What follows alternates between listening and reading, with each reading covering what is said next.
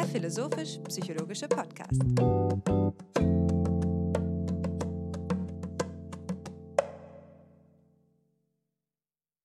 Herzlich willkommen, meine Damen und Herren, zur 111. Episode des Podcasts FIPSI, des philosophischen und psychologischen Podcasts.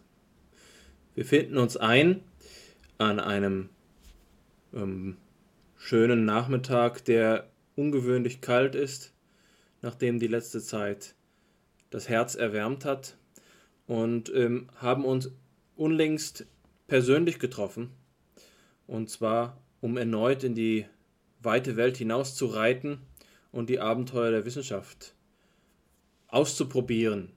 Wir waren einmal mehr gemeinsam auf einer Konferenz. Und lieber Hannes, das wollen wir zum Anlass nehmen, das Thema dieser Konferenz zu unserem eigenen zu machen. Wir sprechen heute darüber, was es bedeutet, in der Wissenschaft vom Bewusstsein über die erste, zweite oder dritte Person zu sprechen. Guten Tag. Grüß dich, Alexander. Jetzt bin ich froh, dass du mir die Zählung der Episode bereits abgenommen hast, weil auf eben jener Tagung, von der du gesprochen hast, ähm, Josh einen Witz über mich gemacht hätte, dass ich wohl immer auf dieselbe Art die Episodenzahl verkündige und ich mir das jetzt in diesem Fall ähm, ersparen kann. Und in der, Tat, äh, in der Tat ist das nicht weit vorbeigegriffen, diese Stereotypie meiner Begrüßung ist mir selbst schon aufgefallen, aber ich rede es mir schön, indem ich mir sage, dass Fipsi so einen Trademark ähm, hat, also ein wiedererkennbares Intro gewinnt. Ja, wir waren auf dieser Tagung in Witten zum ersten Mal für mich und für dich zum dritten oder vierten Mal, wenn ich mich richtig erinnere. Ähm, eine, eine wiederkehrende Veranstaltung, ein, in der ein Diskurs abgebildet wird, der zwar nicht identisch ist mit dem der phänomenologischen Psychologie, aber der sicherlich einige ähm, Überlappungspunkte und Schnittstellen dazu aufweist. Und der inhaltliche Fokus dieser Tagung war es, dass beispielsweise Erfahrungen der Meditation oder Erfahrungen in, im Rahmen religiöser Praktiken als Gegenstand einer Wissenschaft ähm, zu Rate gezogen worden sind, die eben die erste Personenperspektive bemüht, ja, und paradigmatisch sind diese Phänomene. So viel kann man vielleicht als ersten Eindruck schon vorwegschicken für diese Form der Wissenschaft, insofern sie eben ähm, in inwendigen äh, Prozeduren inneren Handelns ähm, hervorgebracht werden können und dann auch noch einen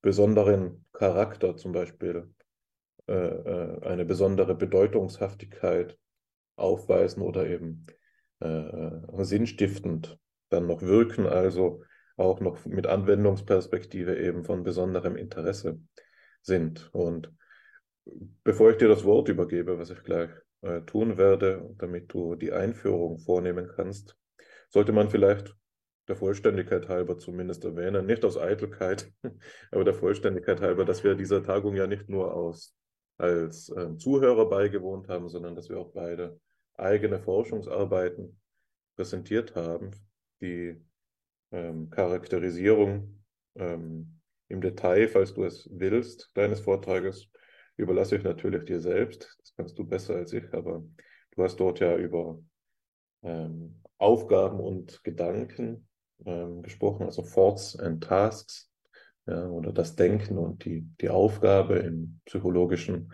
Setting.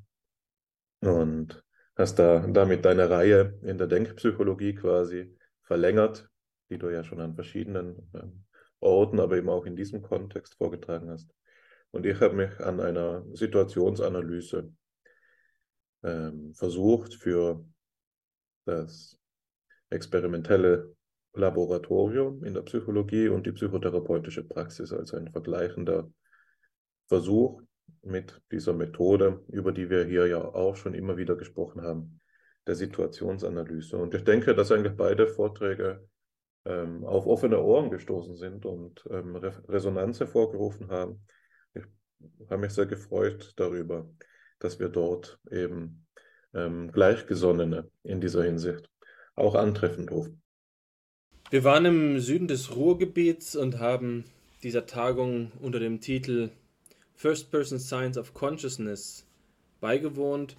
Ein Projekt, das davon abhängig ist, dass hier im, an der Universität Witten-Herdecke ein Lehrstuhl oder ein, ein Lehrgebiet der philosophischen Grundlage der Psychologie gewidmet ist. Also im Herzen auch unseres eigenen Interesses liegt. Und ich hoffe, dass wir den Lehrstuhlinhaber Ulrich Weger bei Gelegenheit auch hier einmal im Gespräch begrüßen dürfen. Diese Tagung ist, das hast du richtig bemerkt, eine Serie, der ich bereits bei der ersten Tagung vor vier Jahren ähm, beigewohnt habe.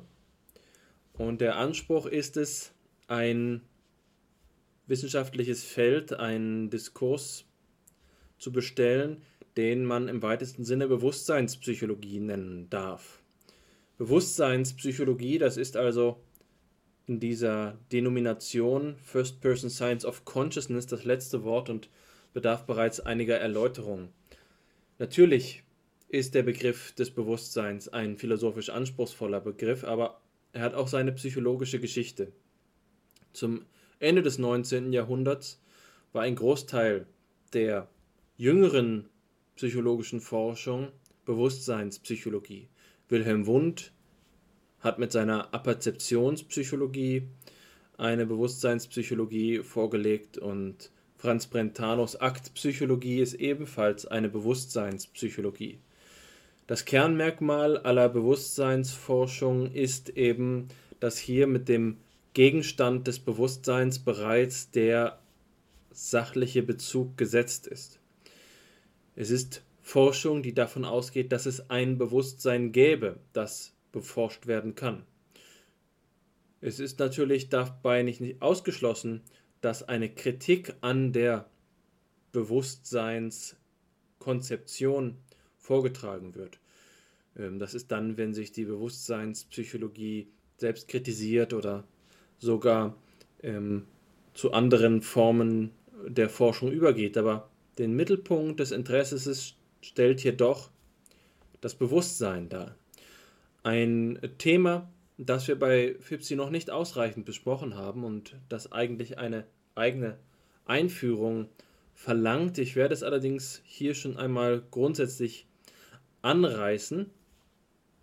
Vom Bewusstsein sprechen wir in der Regel, wenn wir von einer ähm, jeweils der Erfahrung entsprechenden Instanz ausgehen, einer Instanz, einer Entität, einer Gegebenheit, einer Wirklichkeit, je nachdem, wie man sie konzeptualisiert, die eine Einheit stiftet, einen Strom darstellen kann. Jedenfalls äh, ein, ähm, zwischen dem Bündel und der Einheit des Geistes changierender Verbund, ein, ähm, eine Akkumulation oder eben eine Integration von Erlebnissen, Erfahrungsweisen darstellt. Das Bewusstsein ist zugleich auch die Instanz, die in der Erkenntnistheorie als Trägerin der Erkenntnis selbst hervorgehoben wird. Und damit ist gesagt, dass es ein ungewöhnlicher Gegenstand ist. Das Bewusstsein ist nicht nur das Beforschte, sondern das gleichzeitig auch immer das Erforschende.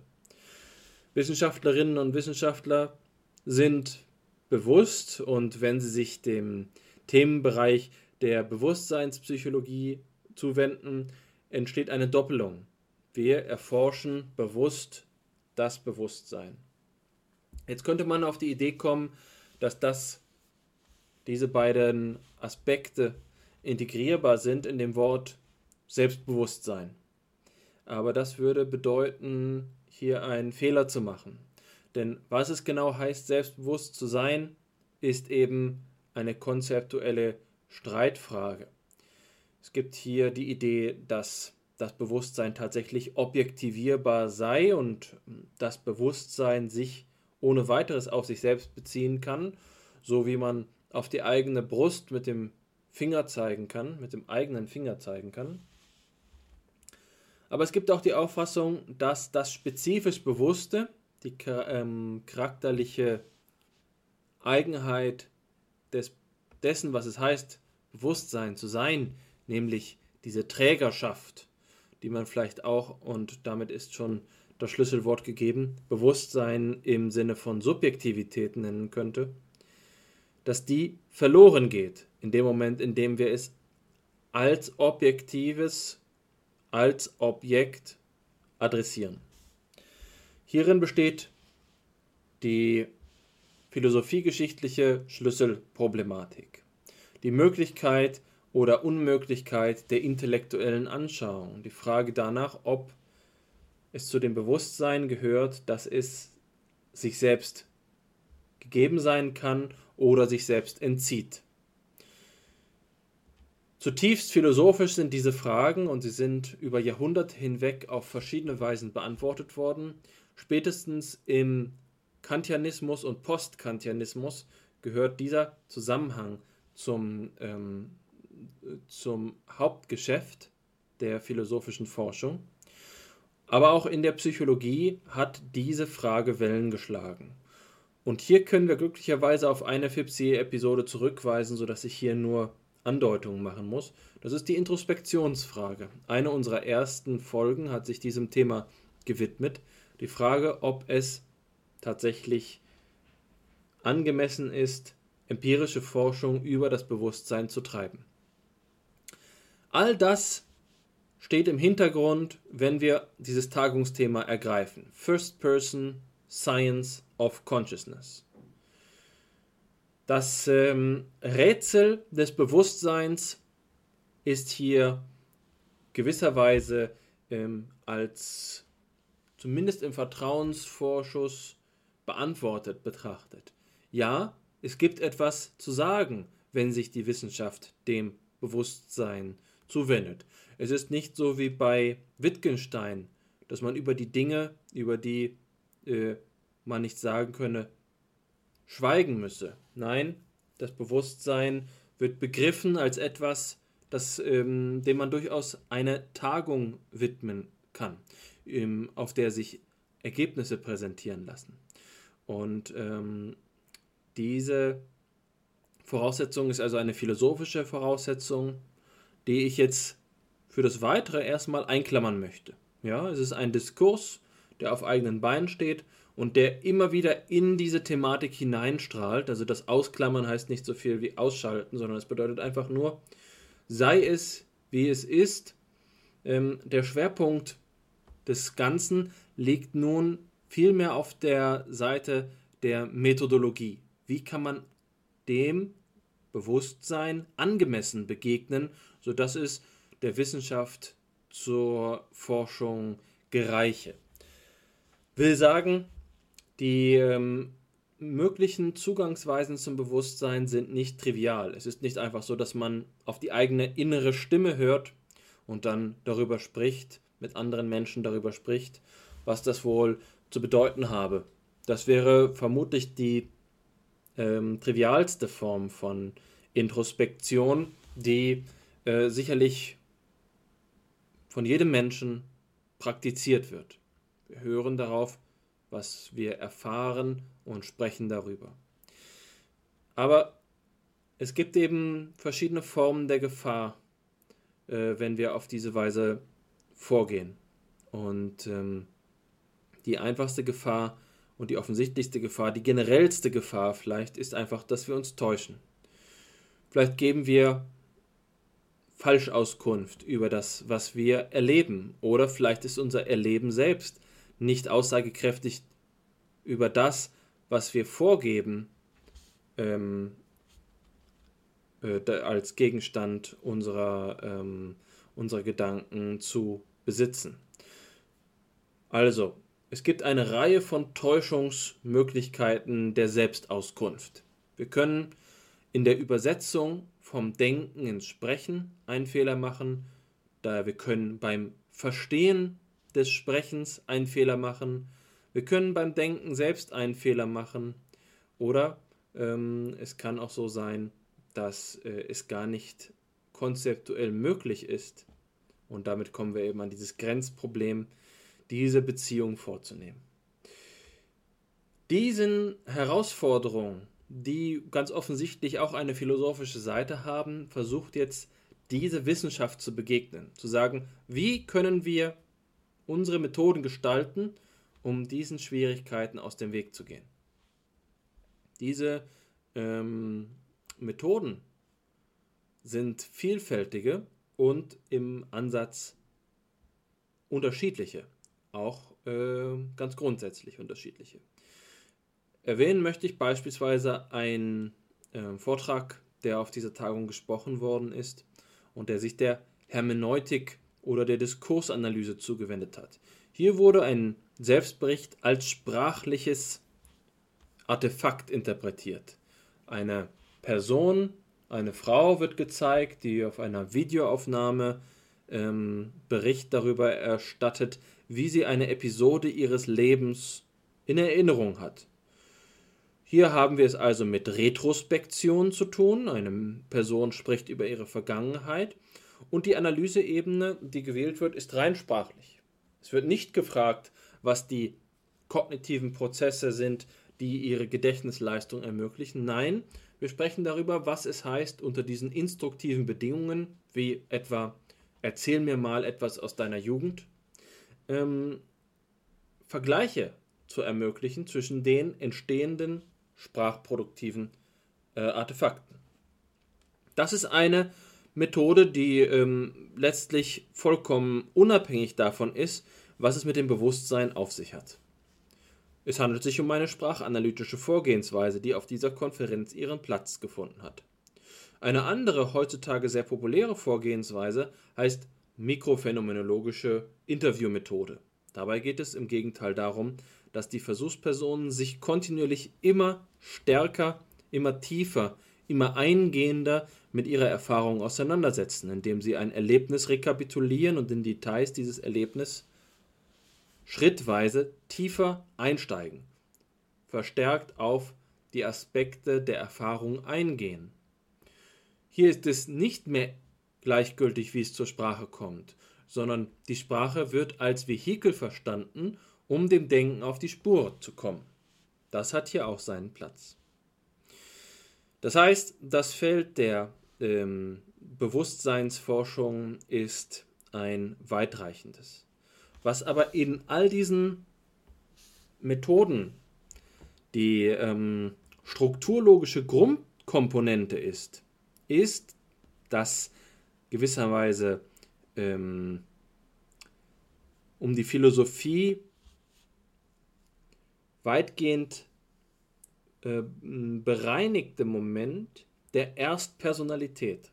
Was will ich damit sagen? Wenn wir wissenschaftlich, also zum Beispiel psychologisch, mit erstpersonalen Berichten arbeiten, mit Selbstberichten arbeiten, dann ist unser äh, Modell dabei die Sprache viel eher noch als eine äh, Bewusstseinsphilosophie. Wir sagen, hier ist die erste Personenperspektive gewählt. Ich spreche von mir. Dass ich dazu imstande bin, ich zu sagen, ist bereits ausreichender Indikator dafür, dass wir es hier mit einer erstpersonalen Perspektive zu tun haben. Die ähm, Beschreibungen, die also entstehen, sind eine Klasse von Beschreibungen, die ähm, sich durch formale Eigenschaften identifizieren lassen. Sie sind im Gespräch gewonnen, indem Menschen etwas äußern und es ist also ein Wesensmerkmal gewisserweise von dem, was ich einfach mal äh, holzschnittartig Versuchspersönlichkeit nennen möchte, dem, was Versuchspersonen eben auszeichnet, dass sie diese ähm, Aussagen jeweils für sich treffen. Das ist, was gemeint ist, wenn wir von First Person sprechen. Also, ich bin bei der Erläuterung des ersten Teils des Titels angekommen. Damit ist, wie gesagt, im Hintergrund eine ganze Reihe von bewusstseinsphilosophischen Problemen verbunden, die man auch beleuchten kann. Aber was der Anhaltspunkt für die Forschung ist, ist zu sagen, es gibt eine Klasse von Datenmaterial, bei der die Versuchsperson nicht darauf hingehend interpretiert wird, dass sie beispielsweise die, ähm, die, der, der Agent ist, der den Körper manövriert oder der für den Körper verantwortlich ist, der nun erforscht werden soll, wenn wir zum Beispiel ein psychophysisches Experiment machen. Es geht gerade nicht darum, dass wir im ähm, Experiment oder in der Versuchssituation, in der empirischen Untersuchung von der ähm, Person absehen, wir, sondern wir sehen gerade auf sie hin. Der Umstand, dass die Menschen, die ähm, hier untersucht werden, von sich selbst Ich sagen können und in einer Situation sich befinden, die es von ihnen erfordert, über sich selbst Auskunft zu geben und diese Perspektive zu beziehen, ermöglicht die Analyse. Die Analyse ist gerichtet auf das Spezifikum, dass es solcher Art ähm, Material gibt, Beobachtungsmaterial gibt. Also nochmal konkret gesprochen, in Interviews, in Selbstberichten, in Tagebüchern, in Protokollen von Meditationen und ähm, Selbsterfahrungen, aber auch im Blick aus soziologischer Perspektive, aus kollektiver Perspektive, aus sozialer Perspektive auf das Geschehen von Menschen, die sich mit sich selbst beschäftigen oder für sich selbst sprechen, nicht etwa als Organismen, sondern eben als sie selbst, entstehen. Erstpersonale ähm, Zusammenhänge, die sich beforschen lassen, erstpersonale Datensätze, erstpersonale Beobachtungsgelegenheiten. Und diesen ist diese Tagung gewidmet. Also es handelt sich um eine, ähm, um eine Klasse von, äh, von Verhaltens- und Erlebnismustern, die in anderen Beziehungen weniger von Bedeutung sind oder von Bedeutung zu sein scheinen. Und ich glaube, dass damit auch schon unmittelbar die Problematik ersichtlich wird. Was lässt diese Arten von Verhaltensweisen, Erlebnisweisen, Handlungsweisen, Situationen ähm, offensichtlich werden? Woran können wir sie identifizieren? Wie wird uns aus wissenschaftlicher Perspektive ein Kriterium zugänglich, nachdem wir etwas als spezifisch Erstpersonal ausweisen können. Und das ist das Problem, dem wir uns in der heutigen äh, Sitzung von FIPSI widmen wollen. Wir sprechen darüber, dass ähm, ein Kriterium zur Unterscheidung zu, innerhalb allen erdenklichen Verhaltens, Erlebens und letztlich allen erdenklichen Beobachtungsgelegenheiten des, der psychologischen Forschung, das zwischen der ersten Personenperspektive unterscheidet und anderen Personenperspektiven unterscheidet, nicht so leicht zu gewinnen ist. Denn man könnte, so wie es zum Beispiel bei Dilthey geschieht, unter Berufung auf den Satz der Phänomenalität deklarieren, dass es gerade das Wesen aller Formen von Erlebnissen und Verhaltensweisen ist, dass sie jeweils zu einer Person gehören, die ohne Zweifel von sich aussagen kann, ein Ich zu sein. Warum sollte nicht also alles psychologische Material in letzter Instanz Erstpersonal von Bedeutung sein? Ich bin mir sicher, dass es hier einen intuitiven Aspekt gibt. Es ist eine, eine Suggestivkomponente, bei der man sagen kann, ja, qualitative Forschungsarten, Interviews, ähm, Untersuchungen von Prozessen, bei denen sich die Versuchsperson über ihre eigene Bewusstseinslage ähm, informieren, in denen sie Auskunft darüber geben, was bei ihnen in ihrem Bewusstsein äh, vonstatten geht, die sind leichter als Erstpersonal zu klassifizieren als andere. Aber das ist bestenfalls ein pragmatisches, viel eher wohl ein heuristisches Kriterium. Das setzt eigentlich schon vieles voraus. Das setzt voraus, dass wir Klarheit darüber gewonnen haben, ähm, wo, äh, wo diese Situationen stattfinden, unter welchen Bedingungen wir sie erzeugen können und wann das nicht gelingt. Ich würde so weit, sogar so weit gehen, dass, ähm, weil diese Frage eine anspruchsvolle ist, in solchen Kontexten, in denen wir von First-Person Science of Consciousness reden, bisweilen auch Sachverhalte diskutiert werden, die gar nicht unbedingt diesen spezifischen Charakter haben, des Erstpersonalen. Aber genau darüber müssen wir uns jetzt eben äh, unterhalten. Und das ist der Begriff der Erstpersonalität oder eben der Perspektive überhaupt. Und das möchte ich jetzt nur kurz anreißen, bevor ich dich zu Wort kommen lasse. Wir reden von ähm, einer Erzählperspektive, vor allen Dingen im Kontext von ähm, narrativen Strukturen, die wir zum Beispiel linguistisch beschreiben können. Wenn wir sagen, es gibt einen Ich-Erzähler. Oder in der Grammatik, in der wir, unterscheiden, was es für Konjugationen gibt, was es für Fälle gibt, wenn wir Verben konjugieren, dann beschreiben wir, dass Sprachen so etwas zulassen. Es ist damit gemeint, dass es in der Symbolproduktion, in der äh, Möglichkeit, in symbolischen Zusammenhängen zu operieren, wie der Sprache erdenklich ist, dass verschiedene Fälle auftauchen.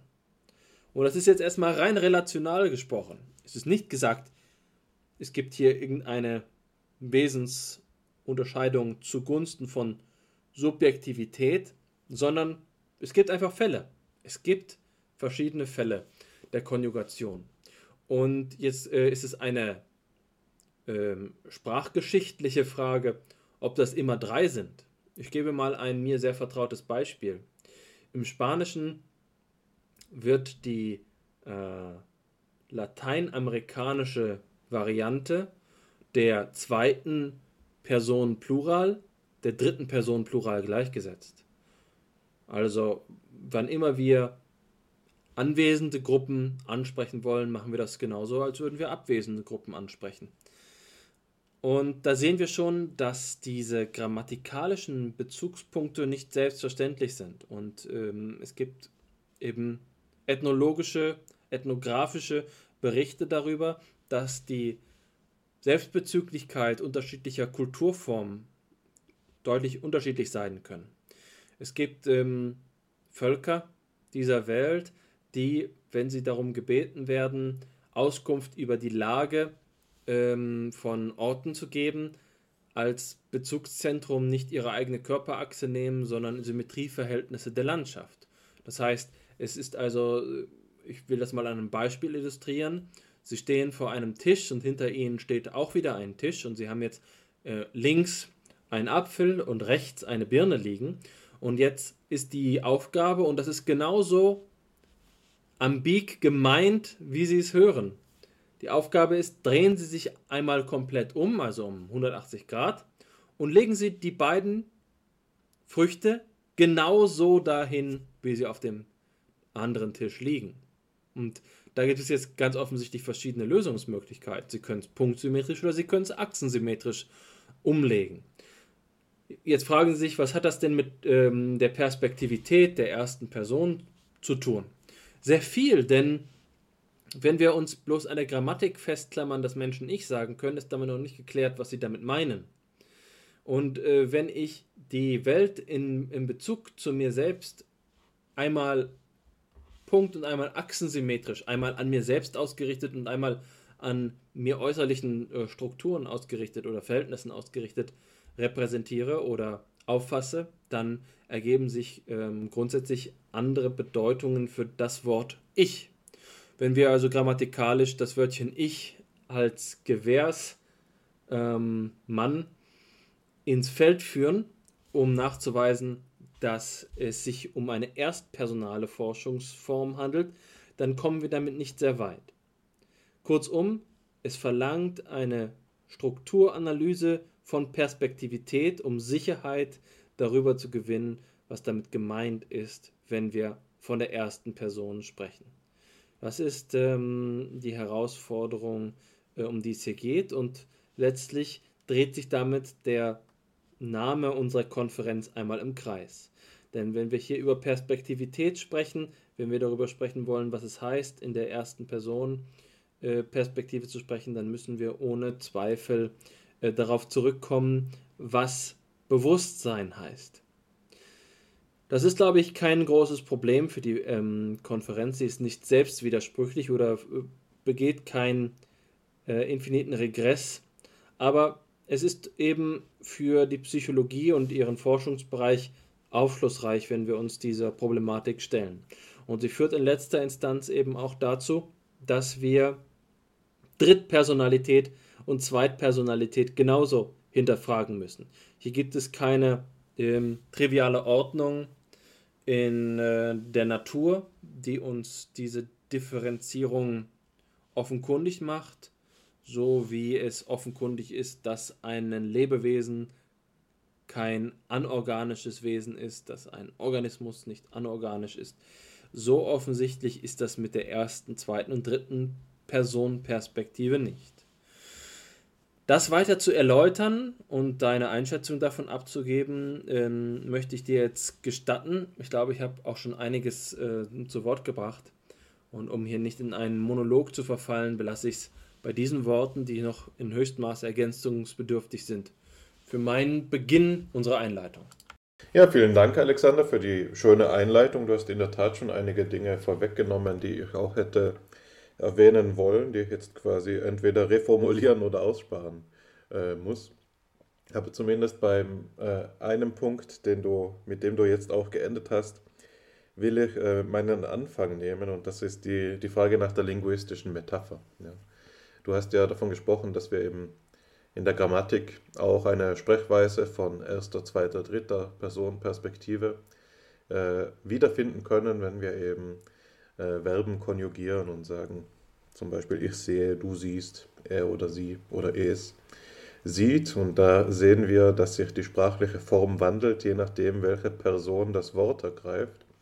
Und ganz analog kann man sich das zumindest heuristisch in einer ersten Annäherung auch für die Bewusstseinsweisen vorstellen, von denen jetzt hier die Rede ist. Ja, also in der ersten Personperspektive geben sich die Dinge anders als in der dritten Personperspektive. Und die Frage, um die alles kreist, ist die, welche Perspektiven allesamt äh, wissenschaftsfähig sind. Und die äh, konservative Auffassung, könnte man sagen, oder die strenge Auffassung, oder zu, äh, noch adäquater äh, wär, wäre die enge Auffassung, ist, dass es lediglich die dritte Personenperspektive ist, die wissenschaftsfähig ist, in der wir die Dinge gleichsam wie von außen betrachten, also in Abstraktion von unserer Situiertheit, so als würden wir sie von, von oben sehen, ja, vom Bird's Eye View, aus der Vogelperspektive, sagt man manchmal, oder eben noch radikaler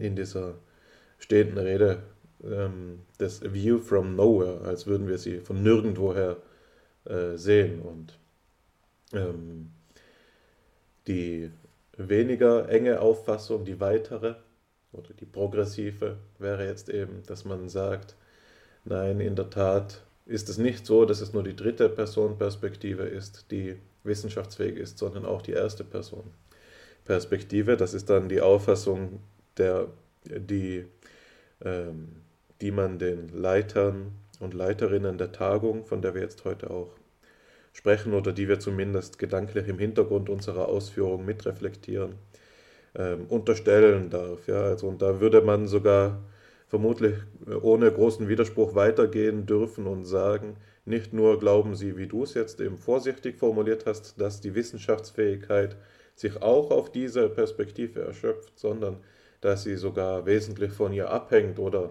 Anders gesagt, dass es gewisse Bereiche psychologischer Wissenschaft gibt, die paradigmatischerweise aus dieser äh, ersten Personenperspektive erforscht werden können oder sogar nur durch sie. Ja, also nicht ist sie nur auch wissenschaftsfähig, sondern äh, gerade in besonderem Maße konstituiert sie die wissenschaftliche Psychologie mit. Oder anders gesagt, sie ist gewisserweise unhintergehbar. Ja? Also so könnte man das vielleicht hier ähm, einmal ähm, aufholen. Und ich, ich, wähle jetzt noch ein Bild, um das Ganze weiter zu veranschaulichen. Und zwar eines, das ich mir, ähm, das ich zwar jetzt schon an verschiedenen Stellen gelesen habe, aber das ich zum ersten Mal von Baptist Resch gehört habe. Baptist Resch ist gewisserweise der Johannes Daubert unserer Gruppe. Johannes Daubert ist ja berühmt berüchtigt, eine sagenumwobene Figur in der Phänomenologiegeschichte, insofern er als einer der tiefsten und anspruchsvollsten Denker gilt, die es da wohl gegeben haben soll, einer, der die Husserlsche Phänomenologie mit einem Tiefgang durchschaut haben soll, der zunächst einmal seinesgleichen gesucht hat, aber der seinerseits eben ähm, keine Schriften hinterlassen hat, also ein, eine wahre, ein wahrer Sokrates der Philosophiegeschichte in einer gewissen Weise. Und ähnlich ist das in unserer Gruppe eben mit Baptist Resch gewesen, der ja in den äh, frühen Jahren, in der frühen Periode, wenn man das so sagen darf, natürlich sind wir immer noch in der frühen Periode, aber in der frühen Zeit, der frühen Periode, äh, eben bei uns mitgewirkt hat, als wir unsere Lesekreise noch in deinem alten Büro in Heidelberg am Psychologischen Institut äh, abgehalten haben, die, das zur Hälfte eine Rumpelkammer war, direkt neben den Toiletten. So kann man das vielleicht parodieren, aber da haben wir uns eben hochmotiviert zusammengefunden äh, und ähm, im, im, im, milden Licht des Hinterhofs äh, philosophiert und psychologisiert. Ja? Und Baptist Resch hat dort einmal ein Bild angewandt, das das äh, veranschaulichen kann, worum es uns auch heute hier geht. Und er hat da gesagt, stell dir zwei Auffassungen der Zeit vor. Ja? Die physikalische Auffassung und die phänomenologische Auffassung der Zeit. Die, äh, die physikalische Auffassung der Zeit kann man in ein kartesianisches Koordinatensystem eintragen, beispielsweise als eine der Achsen. Ja? Sie verläuft dort gemein, äh, in abstracto, also und es ist für, zu ihrer Illustration vollkommen, vollkommen unerheblich, wo jetzt die einzelnen Gegenstände oder Subjekte sind, die in der Zeit ihr Leben oder Dasein eben fristen. Ja? Und demgegenüber, also dies, dieses Bild der Zeit zeichnet sich folglich durch diese Abstraktion aus. Ja? Es gibt eine, einen Sinn, den man als diesen Blickpunkt von nirgendwoher, View from Nowhere, auffassen kann. Dass ich es bin, der das Koordinatensystem malt, ist vollkommen unerheblich. Ja. Die physikalische Zeit kann äh, bis ins Unendliche vor meiner Geburt und bis ins Unendliche nach meinem Tod hin projiziert werden. Das ist äh, nicht weiter bedeutend, äh, nicht weiter von Bedeutung für ihr Verständnis, wo ich jetzt hier gerade bin. Und demgegenüber ist eben das phänomenologische Ekstasenmodell der Zeit anzusetzen, in der wir diesen Dreischritt haben von Retention, Urimpression und Protention, ähm, in dem eben das Subjekt als Mittelglied dieser ähm, drei Ekstasen sozusagen äh, wesentlich zur Zeitauffassung mit dazugehört. Ja? Und man kann es jetzt zum Zwecke unserer Darstellung vielleicht so reformulieren, dass hier der View from Nowhere ausgeschlossen ist und stattdessen eben eine situierte Zeitauffassung vorgetragen wird oder eben eine, die das Bewusstsein wesentlich mit enthält. Und zwar das Bewusstsein, das da die Erfahrung der Zeit erst gibt und mit konstituiert. Ja? Und das ist die Perspektive, um die es hier geht. ja, eine, der Versuch einer Erst also einer First Person Science of Consciousness oder einer Bewusstseinswissenschaft, die die erstpersonale Perspektive einnimmt, ist eine solche, deren Konzepte analog geformt sein könnten ja, oder geformt sein müssen. Und jetzt ist es so, jetzt habe ich hier verschiedene Analogien und Metaphern bemüht, um das zu veranschaulichen, worum es hier geht. Ja. Und ähm, es gibt in der Psychologiegeschichte eine interessante Parallele, und zwar im Diskurs in der, zu der Entstehungszeit des Einfühlungsbegriffes in der äh, in die psychologische Forschung. Ja, wir haben ja hier schon mehrfach dargestellt, dass der Begriff aus der ästhetischen Theorie in die psychologische importiert worden ist, und zwar durch Theodor Lips. Und jetzt war es so, dass die erste historisch-kritische Darstellung, die jemals geschrieben worden ist zu diesem Einfühlungskonzept und die, die diesen Übergang mitreflektiert, durch einen von Lips Schülern ähm, vorgenommen wurde, ich meine im Rahmen seiner Dissertation, nämlich durch Paul Stern. Und Paul Stern verfällt jetzt so, dass er eben sagt, wenn wir von der Einfühlung sprechen, dann äh, dürfen wir nicht dieselben Maßstäbe in der Psychologie anwenden wie in der Ästhetik. Was stattfindet, ist, dass man in der Ästhetik die Einfühlung als Erkenntnismittel ansetzt, aber in der Psychologie wird sie zum Erkenntnisgegenstand. Ja?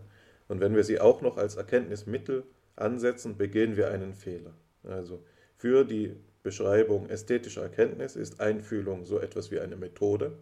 Wir projizieren uns in das Gemälde beispielsweise und äh, schließen so gewisse beispielsweise emotionale Dimensionen der darstellenden Kunst.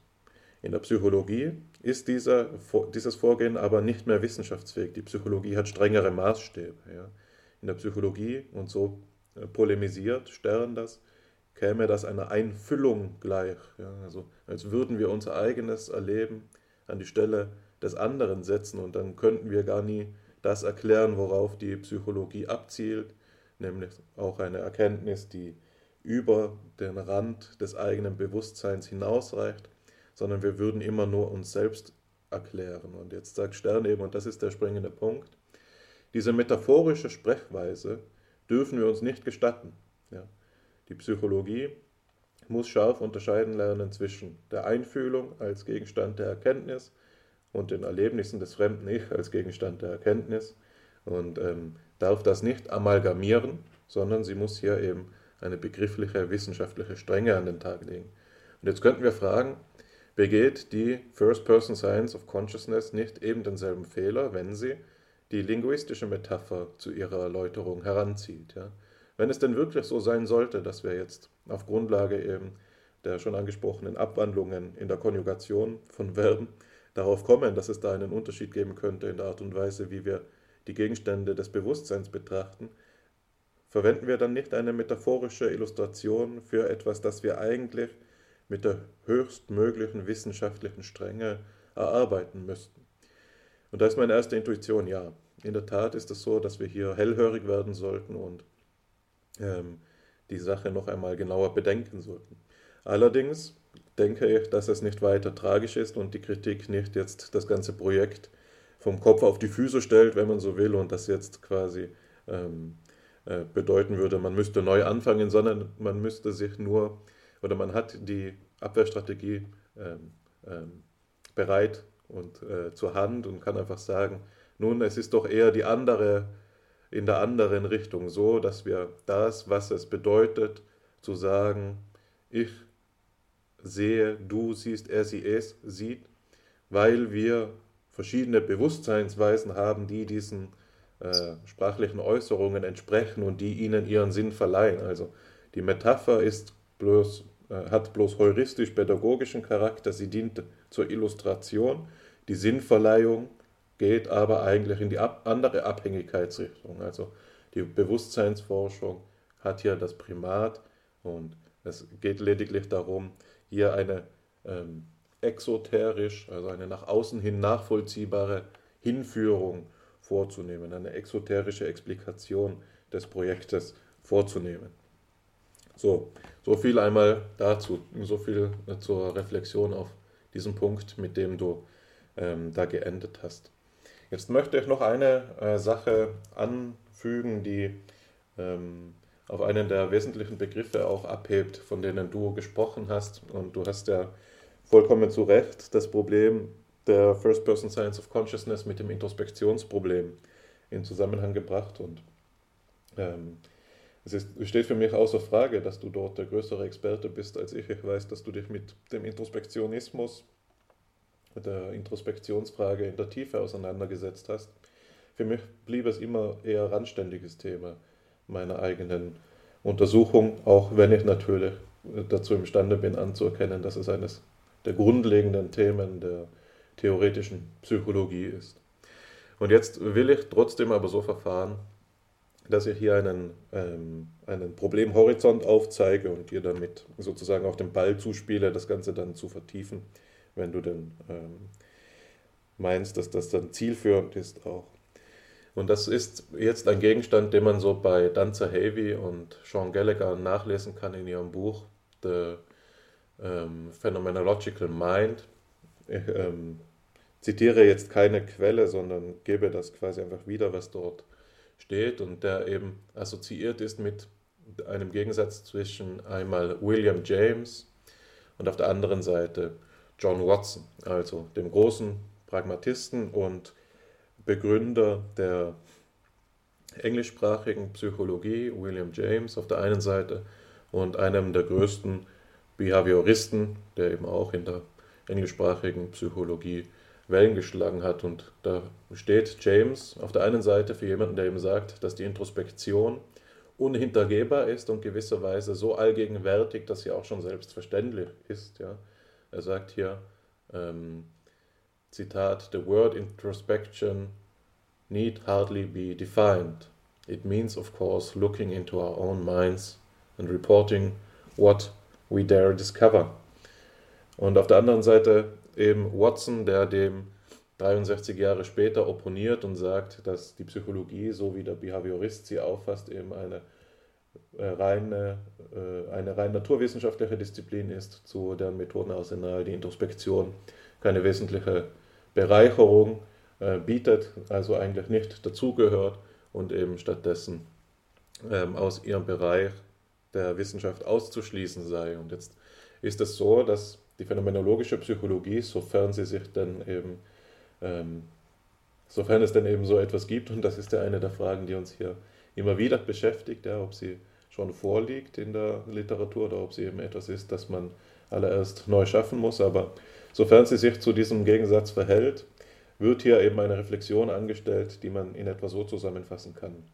Es äh, wird ja äh, die Frage nach dem Stellenwert der Introspektion aufgemacht und äh, die zur Illustration folgendes philosophisches Denkproblem aufgegeben, das darin besteht, dass man eben fragt, ob sie denn überhaupt hintergangen werden kann. Ja, ist es so, dass wir, wenn wir einen Versuchsprobanden, einer Versuchsprobandin, ähm, falls man hier überhaupt gendern kann bei diesem Begriff, wenn man einem Probanden die Aufgabe gibt, drücke den Knopf, wenn du das Licht siehst und das Verhaltensmaß aufzeichnet, nämlich sagen wir die Reaktionszeit, bis der Tastendruck ausgeführt wird, ist das dann eine Untersuchung, die wirklich ohne Introspektion auskommt. Ja? Ist nicht in der Aufgabe schon angelegt, dass die, der Proband, wenn er denn den Knopfdruck durchführt, reagiert auf etwas, das ihm in der Introspektion zugänglich ist, nämlich das Bewusstsein vom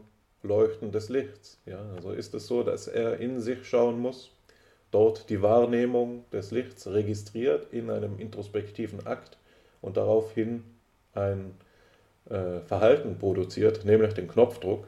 Und wenn ja, wie kann dann diese behavioristische Diagnose überhaupt aufgestellt werden? Ja, also ist die Introspektion nicht so allgegenwärtig, dass sie selbst in solchen scheinbar rein objektiven Versuchsaufbauten eine Rolle spielt. Ja.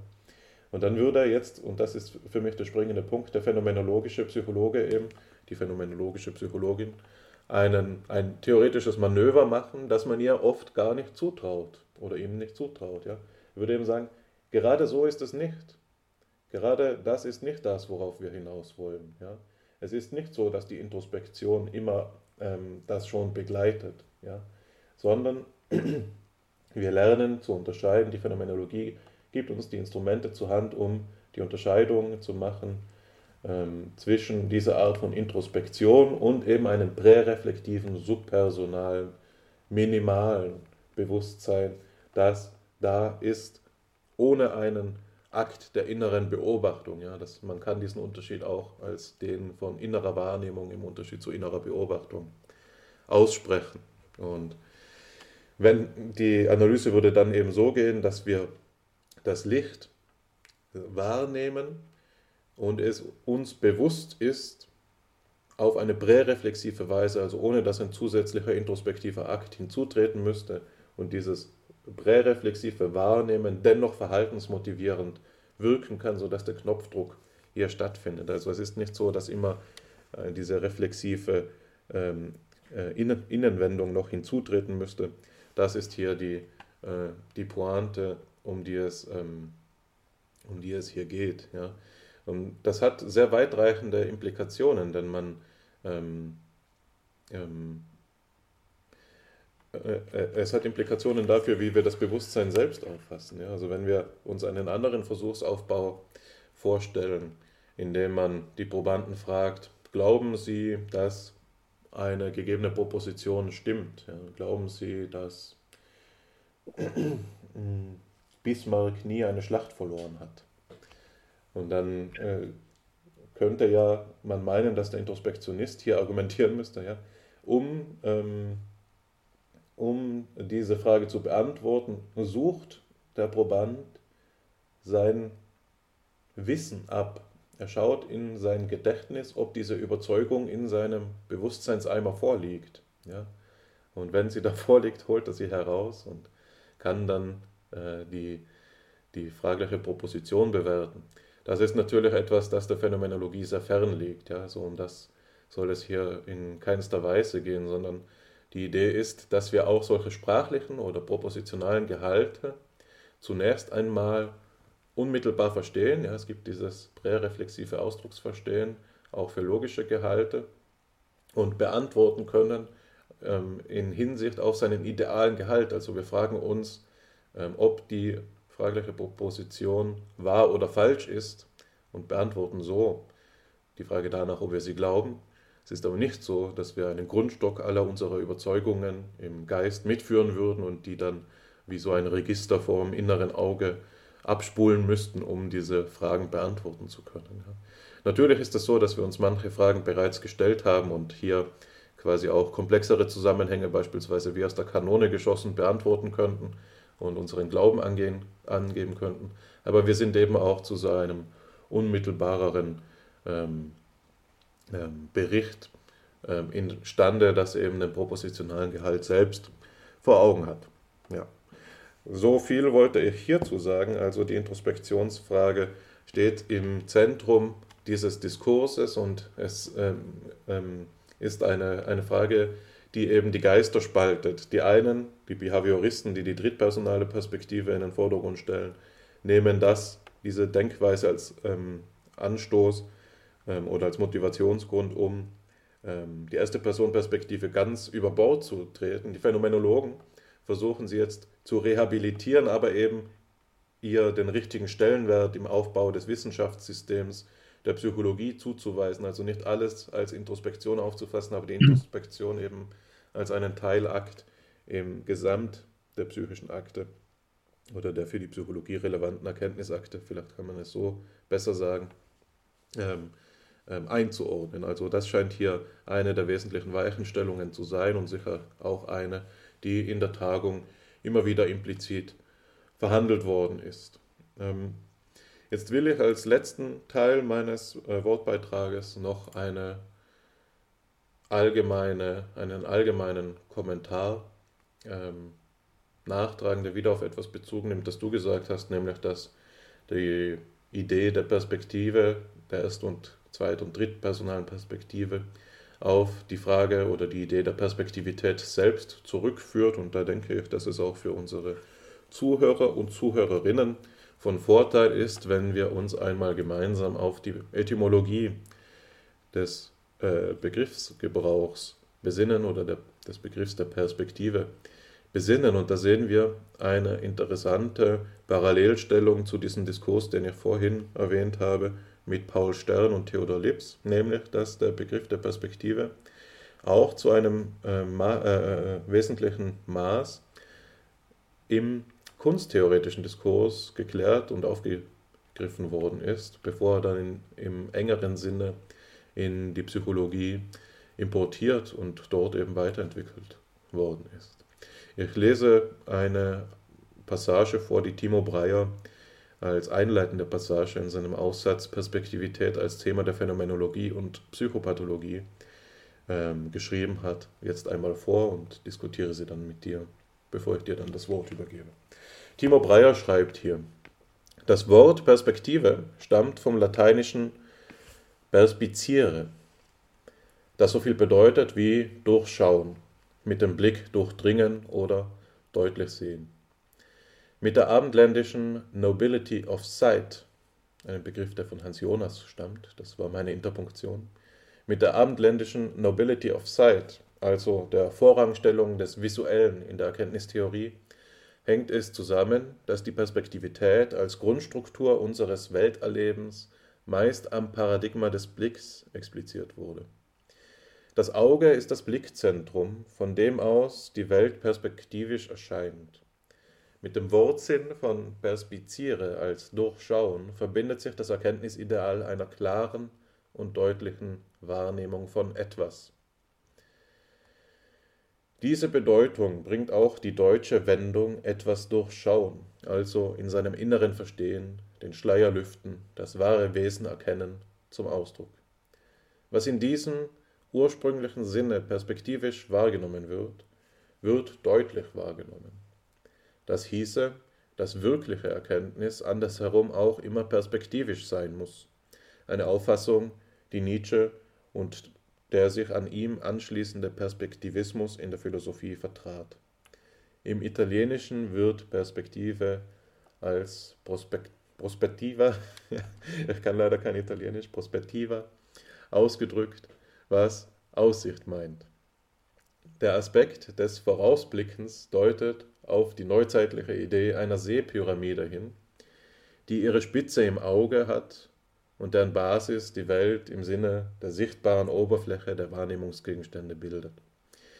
Diese Seepyramide Pyramide ist ein Konstrukt, das eine Konzeption von Bildhaftigkeit impliziert, in der das Bild einem Quer- oder Durchschnitt durch diese Pyramide entspricht. Das Bild ist so gewissermaßen eine Schicht des Sehens, das zwischen Sehorgan und gesehener Welt liegt. Wie Gottfried Böhm bemerkt, kündigt sich mit dem italienischen Begriff, jetzt kommt es wieder, Prospettiva, die Tendenz zur Erschließung der Raumtiefe an. Die Teilung der Geschichte der Perspektive in zwei Abschnitte vollzieht sich in der Ablösung der alten Perspectiva communis oder naturalis durch die Perspectiva artificialis oder pingendi. pingendi. Die ältere Scientia perspectiva versteht sich als eine ars bene videndi, also die sich mit dem richtigen Sehen, seinen Gesetzen, Problemen der optischen Täuschung befasst. Die Perspectiva communis bezieht sich auf eine Darstellung gemäß dem natürlichen Blick, der noch, äh, der noch nicht durch mathematische Verfahren geprägt ist. Die Perspektive artificialis dagegen ist eine exakte Darstellung gemäß geometrischer Verhältnisbestimmungen. So viel zu Timo Breyers einleitenden Bemerkungen, die sicher einige der maßgebenden Anregungen oder begrifflichen Entwicklungen in der Geschichte der Perspektivität und ihrer wissenschaftlichen Behandlungen abdeckt. Eine der wesentlichen Referenzen habe ich ja schon angesprochen, wenn hier die Rede von der Nobility of Sight ist, wird eben eine Reflexion von Hans Jonas aufgegriffen, der darauf abhebt, dass eigentlich Metaphern des Erkennens seit Platon immer durch die Modalität des Sehens veranschaulicht werden, sodass wir ein Bild von Erkennen haben, das eigentlich der visuellen Wahrnehmung analog gedacht ist. Hier ist die Idee die, dass wir im Erkennen uns einen fernliegenden Raum vorstellen, in dem die Erkenntnisse wie von uns losgelöst in der Ferne statisch vorhanden und für ein immer tieferes Denken verfügbar vor uns liegen, ja, so dass wir sie ähm, so wie ich schaue zum Beispiel gerade auf eine Zimmerpflanze und sehe, sehe jetzt gerade die Blattadern, die mir, ähm, je länger ich sie betrachte, zu immer größerer Exaktheit bewusst werden in ihren einzelnen Verästelungen und wie sie ineinander übergehen, wie auch die Farbverläufe dann ähm, sozusagen schwanken. Und ich erkenne selbst dann allmählich bei ausführlicher Betrachtung, die Grenzen meiner visuellen Auflösungskraft. Also sehe dann die kleinsten Äderchen, über die hinaus kleinere ich zu sehen nicht mehr in der Lage bin. Aber ich versetze mich durch diese Metapher natürlich auch in eine Position, in der ich mir vorstellen kann, das Blatt zu drehen, also mit der Hand es anzufassen und es gegen das Licht zu wenden. Und siehe da, jetzt poppen mir gewisserweise noch weitere Blattästchen, Blattäderchen auf und werden für meine visuelle Wahrnehmung verfügbar und ähnlich, so Jonas, liefe es wohl mit unserer Vorstellung vom Denken auch, als hätten wir die Gegenstände da und könnten dann ähm, durch gewisse Denkoperationen sie ähnlich ähm, zu immer größerer Klarheit bringen. Interessant ist auch, dass äh, Timo Breyer hier das, ähm, ähm, die Idee der clara et distincta perceptio, die wir ja als aus der klassischen Philosophie kennen, bei Descartes oder bei Leibniz, sind, ist das ein Begriff, der die Erkenntnis, die im höchsten Maße gesichert ist, eben aus, ausweist, die klare und distinkte Wahrnehmung oder Erkenntnis ist eine solche, die eben der Perspektivität der Erkenntnis gerade nicht entgegensteht. Also es ist nicht so, dass wir eigentlich unsere Perspektivität überwinden müssten, so als ob wir als endliche und situierte Wesen gar nicht zu dieser Art Erkenntnis kommen könnten, sondern in der Perspektivität liegt selbst eine, ein Adel besonders gesicherter Erkenntnis angelegt und das ist etwas, das vielleicht dem Gemeinverstand, dem Gemeinsinn zunächst widerstrebt und deshalb eigener ähm, Erwähnung bedarf.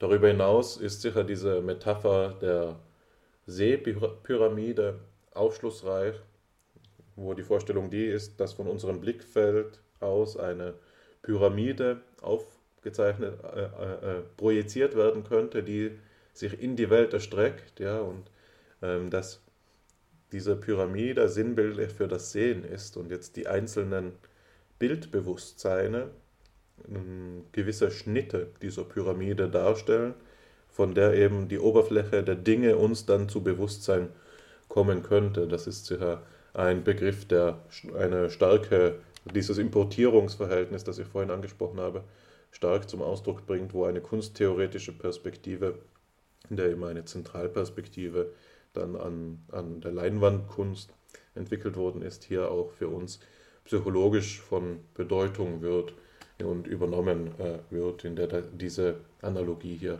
gut zum Ausdruck kommt. Ja. Und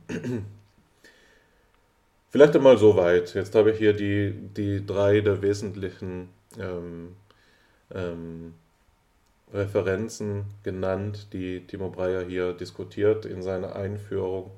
Und ich habe ja auch schon angekündigt, dass ich dann die weitere Diskussion dieses Zusammenhanges gerne in deine fähigen Hände übergeben will. Und dieses Versprechen mache ich jetzt wahr, Alexander. Ich bin gespannt darauf zu hören, was dir denn noch alles eingefallen ist, während ich jetzt, gleich wie du ja auch, eine beträchtliche Zeit ins Land habe ziehen lassen, während ich hier monologisiert habe. Wer schaut denn da, ist die Frage. Die Rede von erster, zweiter und dritter Person lässt vielleicht grammatikalisch ahnen, dass wir es mit einer Dissoziation zu tun haben, als würden wir hier es mit dem dritten Mann zu tun haben, wie der Spielfilm heißt, als seien das unterschiedliche Personen, ja auch naheliegend. Ich, du, er, sie, es, das sind unterschiedliche Lebewesen, aber gemeint ist hier doch nochmal etwas anderes. Wir können auch von uns in der zweiten Person Perspektive sprechen, so seltsam das klingen mag. Zumindest im inneren Dialog klappt das doch ganz gut oder vielleicht sogar äh, dann, wenn wir in der indirekten Rede oder sogar im Zitat jemand anderen wiedergeben, der uns angesprochen hat und der mir sagte, du, schau mal auf die Uhr, wie lange du schon gesprochen hast, dann spreche ich doch von mir als du? Wer schaut durch diese Perspektive hindurch? Per Speakere hindurchschauen. Äh, wohin schauen wir? Und wer schaut da von wo schaut diese Person? Du hast die Antwort gegeben, es handelt sich um eine präreflexive Einheit der Subjektivität, die allen drei Perspektiven zugrunde liegt Zugleich können wir auch noch fragen, inwiefern ist denn hier dieser Unterschied gegeben? Was bedeutet es, erste, zweite oder dritte Person äh, zu sagen? Meint es vielleicht tatsächlich so etwas wie Dissoziation, wenn Person Maske ist und wir eine jeweils andere Maske aufziehen? Gerade eben die Maske der exakten Wissenschaft in der dritten Personenperspektive, die es uns gestattet, die äh, Analysen vorzunehmen. Aber sind es nicht doch immer am Ende wir? Ja, das ist das Problem, was ich mit dem Satz der Phänomenalität bei Dilthey ansprechen wollte. Also, wir haben die Perspektive, die etwas anderes ist als das, was sie nutzt oder was durch sie hindurch lebt. Aber gleichzeitig gibt es ja keinen Blick ohne die Perspektive. Die Perspektive ist visuell ausnahmslos. Sie ähm, hat keine Alternative. Wir können nicht einmal perspektivisch schauen und einmal perspektivlos schauen. Auch die Augen, die, wie man so sagt, äh, auf unscharf gestellt sind, blicken noch immer aus einer unscharfen Perspektive. Das, wir entkommen dem hindurch nicht. Unser Blick ist immer medial, was bedeutet, dass wir immer einen Standpunkt haben.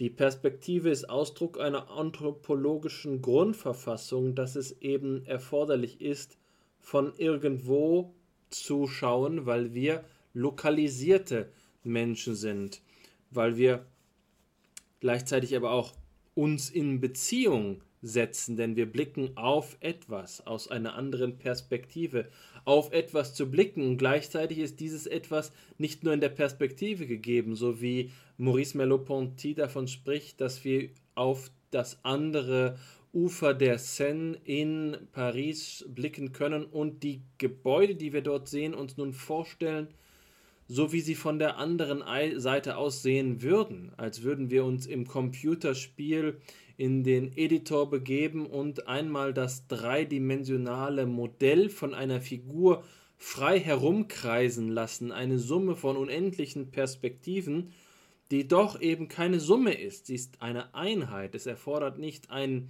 Abgleich mit 24 Bildern pro Sekunde wie bei der Videokamera, um uns ein lebendiges Bild von jemandem oder etwas zu geben. Uns selbst haben wir wohl kaum schon aus allen Perspektiven betrachtet, insbesondere nicht mit eigenen Augen, ist uns des, die Hinterseite unseres eigenen Kopfes deutlich weniger vertraut als die Hinterseite des, der Köpfe anderer Menschen, und doch haben wir von ihr sogar einen recht klaren Eindruck, den wir uns womöglich auch visuell veranschaulichen können, wenn wir ihn imaginieren.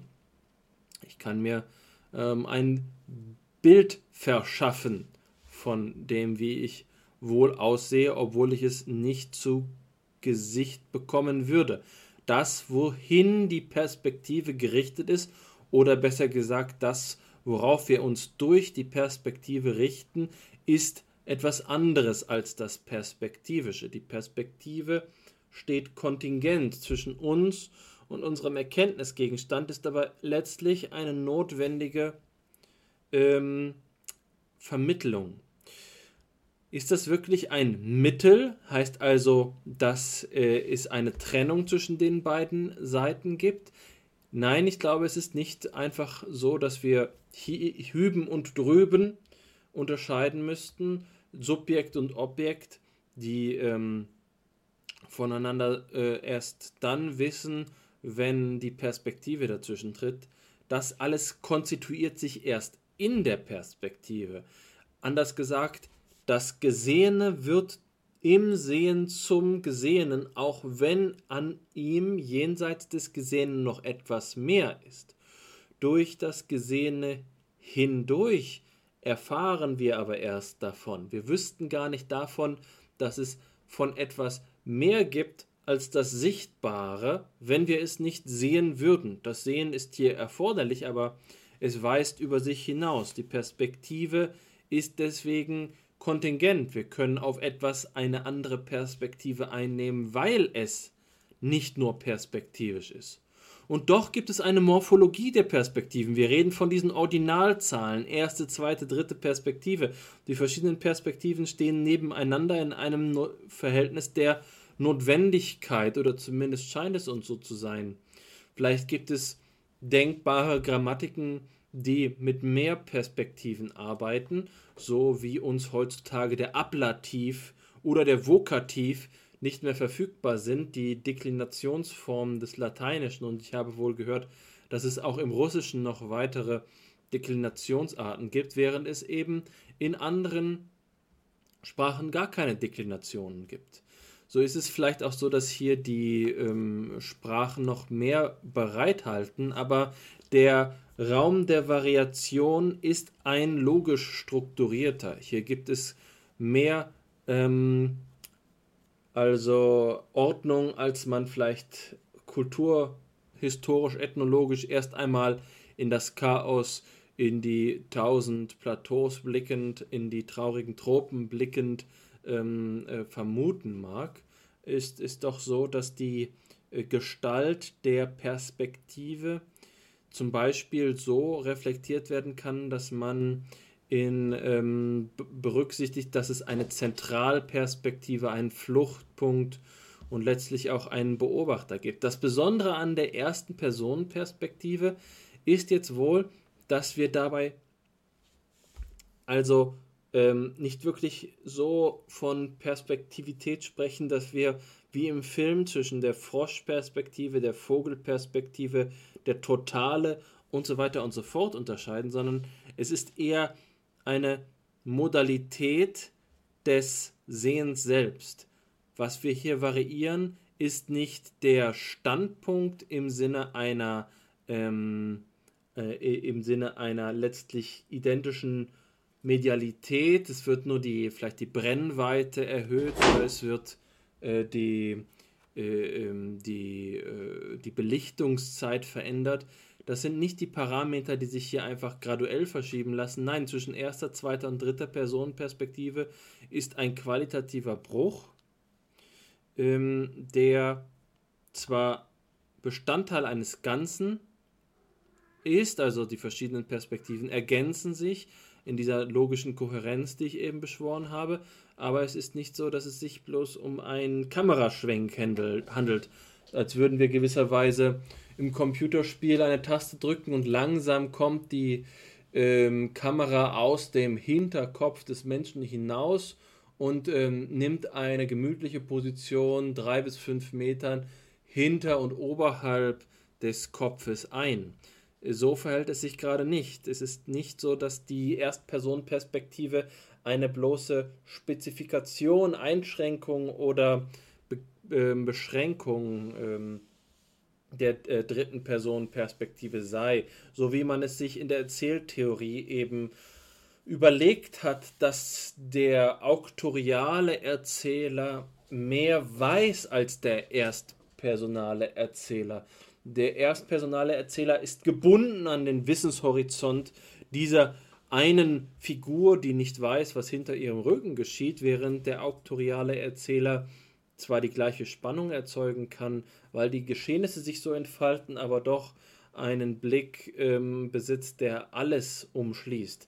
Das ist vielleicht die Sehnsucht, ähm, die mit der drittpersonalen Wissenschaft ähm, äh, also bezeichnet ist, aber es geht hier um etwas spezifisch Eigenes. Etwas Eigenes, was du schon benannt hast. Präreflexivität ist ein Begriff aus dem phänomenologischen Diskurs.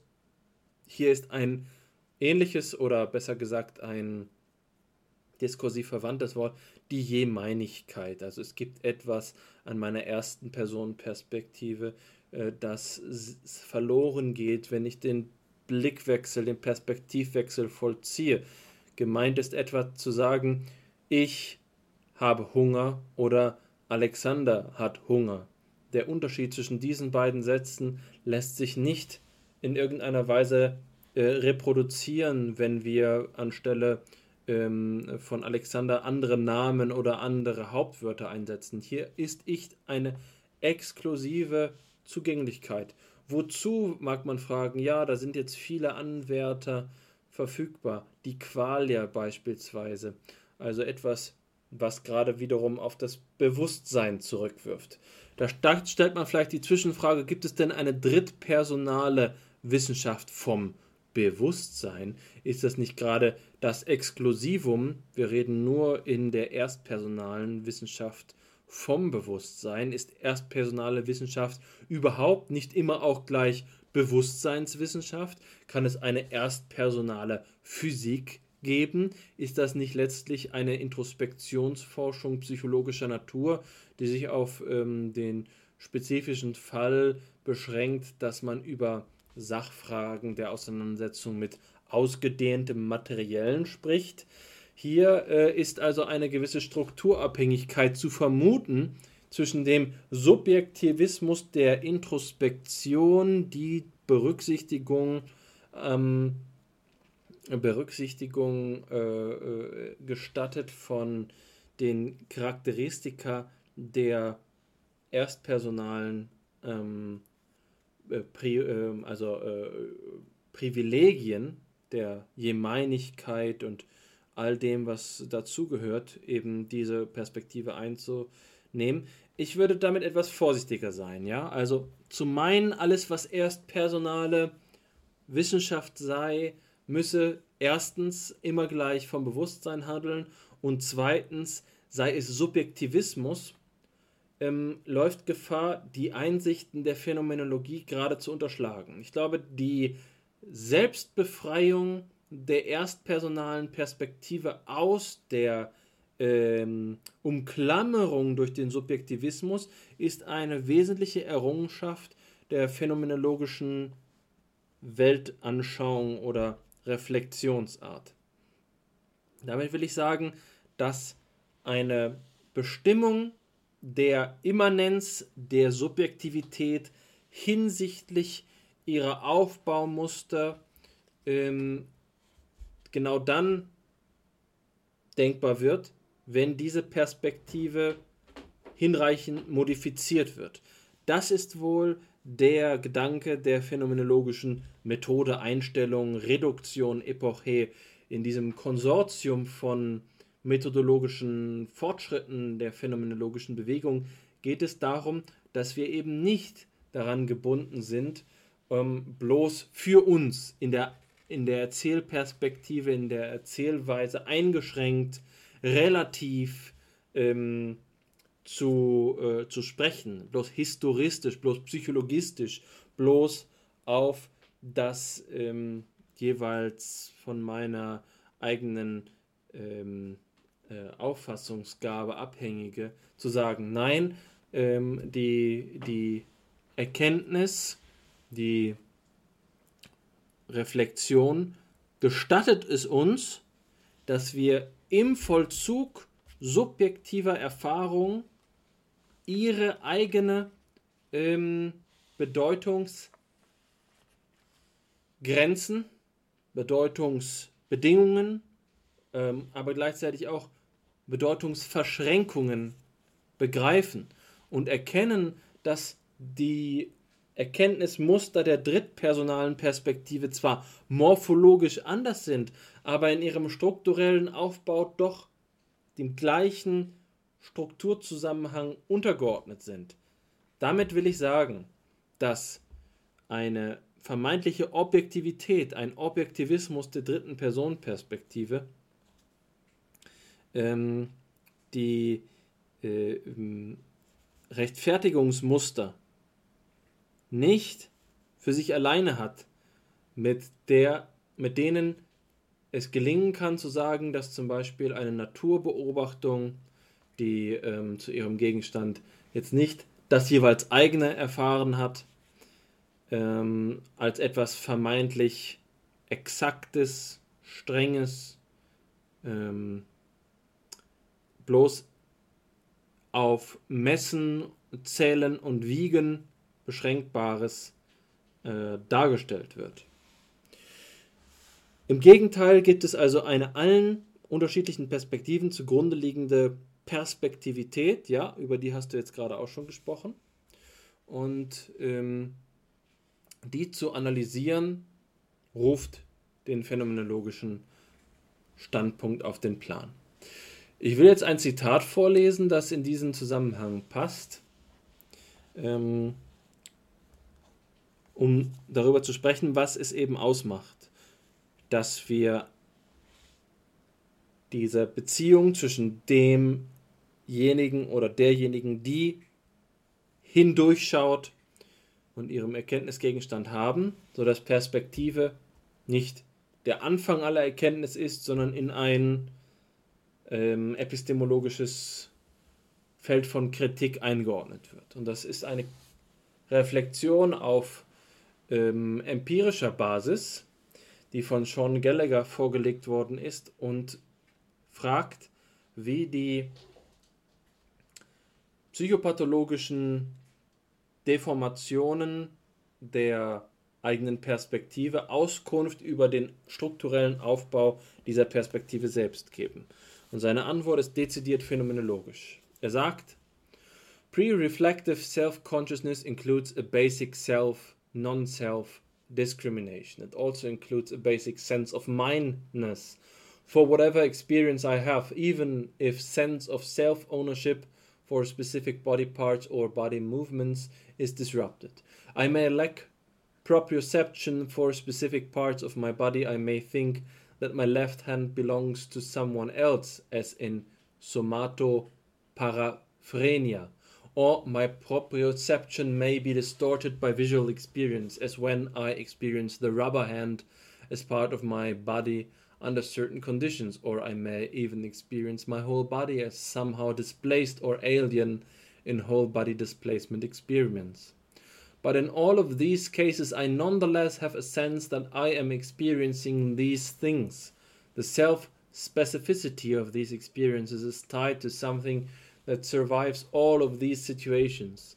In regard to bodily experience, what survives, even when proprioception does not, is the non relative bodily framework that acts as the origin point, or more precisely, the complex bodily origin of the first person perspective, which, in terms of perception and action, is manifested in the integration of the non relative bodily framework and the egocentric spatial frame of reference. The reliability of our bodily self awareness in this minimal sense is anchored in the non relative bodily framework that is the point of origin for my first person perspective on the world. I can never experience anything, even a loss of sense of self agency or sense of self ownership, except from this perspective, since it is pre reflexively uh, uh, pre-reflectively part of the structure of my experience. Ich glaube, dass es hier eine kleine äh, Nachlässigkeit in der Formulierung gibt, indem eben behauptet wird, ähm, dass ähm, es eben noch eine Perspektive hinter der Perspektive gibt. Im letzten Sa Satz sagt er, I can never experience anything except from this perspective. Also hinter der ersten Person, der zweiten, der dritten Person Perspektive gibt es noch eine präreflexive Perspektive, die jetzt auf diese Ordinalzahlen verzichtet. Das ist schon wieder die Einladung auf einen Regress, was er hier allerdings nicht äh, sagen sollte, denn es handelt sich gerade um die Konstitutionsbedingungen von Perspektivität selbst. Und zu denen zählt er die Selbstfremdunterscheidung, die Jemeinigkeit, aber am wichtigsten eben die Leiblichkeit. Und die äh, besteht er als, versteht er als ein nicht relatives Rahmen, um einen nicht relativen Rahmen, ein Framework.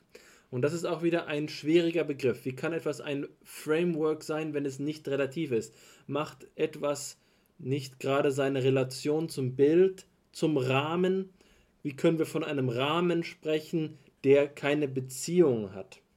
Das ist also hier in der Begriffssprache ähm, an mehreren Stellen nicht ganz äh, sattelfest, was hier formuliert worden ist. Philosophisch nicht ganz präzise, aber die ähm, ursprünglichen experimentellen und psychopathologischen Beobachtungen sind doch von Bedeutung. Es gibt verschiedene Versuchsaufbauten, bei denen offensichtlich wird, dass zur ersten Personenperspektive ähm, verschiedene Aspekte eben hinzutreten. Besser gesagt, dass um die erste Personenperspektive zu erreichen, also dass zum Beispiel das jeweils eigene bestimmte Erfahrungen hinzutreten, wie zum Beispiel der sogenannte Sense of Self-Ownership und die Sense of Self-Agency, der äh, das die Erfahrung, tätig zu sein und die Erfahrung des körperlichen Eigentums. Das typische Beispiel ist hierfür, dass wir unseren Arm selbst heben können oder dass jemand unseren Arm anheben kann. Im ersten Fall haben wir einen Sense of Agency, im zweiten Fall haben wir zumindest noch einen Sense of Ownership. Es ist noch immer unser Arm, den wir hier spüren.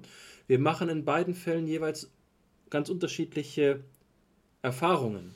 Und so sehen wir, dass die erstpersonale Perspektive nichts Statisches ist, nichts, das wir einfach ähm, sozusagen auf Knopfdruck ähm, mit einem Hebel aktivieren können. Von jetzt an werde ich diese Perspektive nicht mehr Drittpersonal, sondern Erstpersonal beschreiben, diese Situation, in der ich mich befinde. Nein, die erstpersonale Perspektive muss entstehen und es müssen Voraussetzungen erfüllt sein, um überhaupt über etwas Erstpersonal zu sprechen. Und das entspricht ja ganz den Vermutungen oder Befürchtungen, vielleicht sogar schon, dass alle Bewusstseinswissenschaft immer Erstpersonal seien. Also hier muss man gut aufpassen, die vermeintliche Subjektivität der Beschreibung nicht mit der echten Subjektivität dahinter zu verwechseln. Und ich glaube, dass es hier ein wichtiger Beitrag ist, um Missverständnisse aufzuklären, also Vorurteile vorzubeugen, die gegenüber den Forschungsarten, über die wir hier auch im gesamten Podcast sprechen, bestehen können.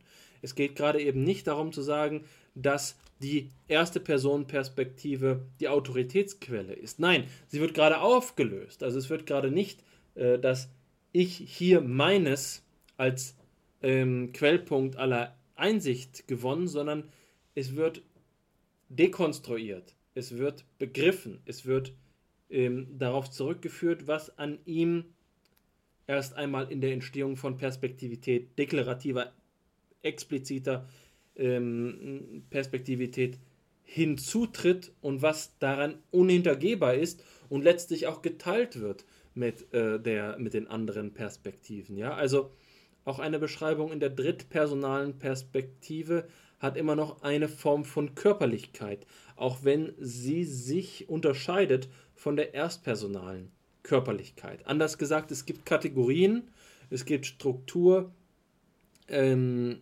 es gibt Dimensionen, nach denen diese verschiedenen Perspektiven sich unterscheiden bzw. Gemeinsamkeiten bilden.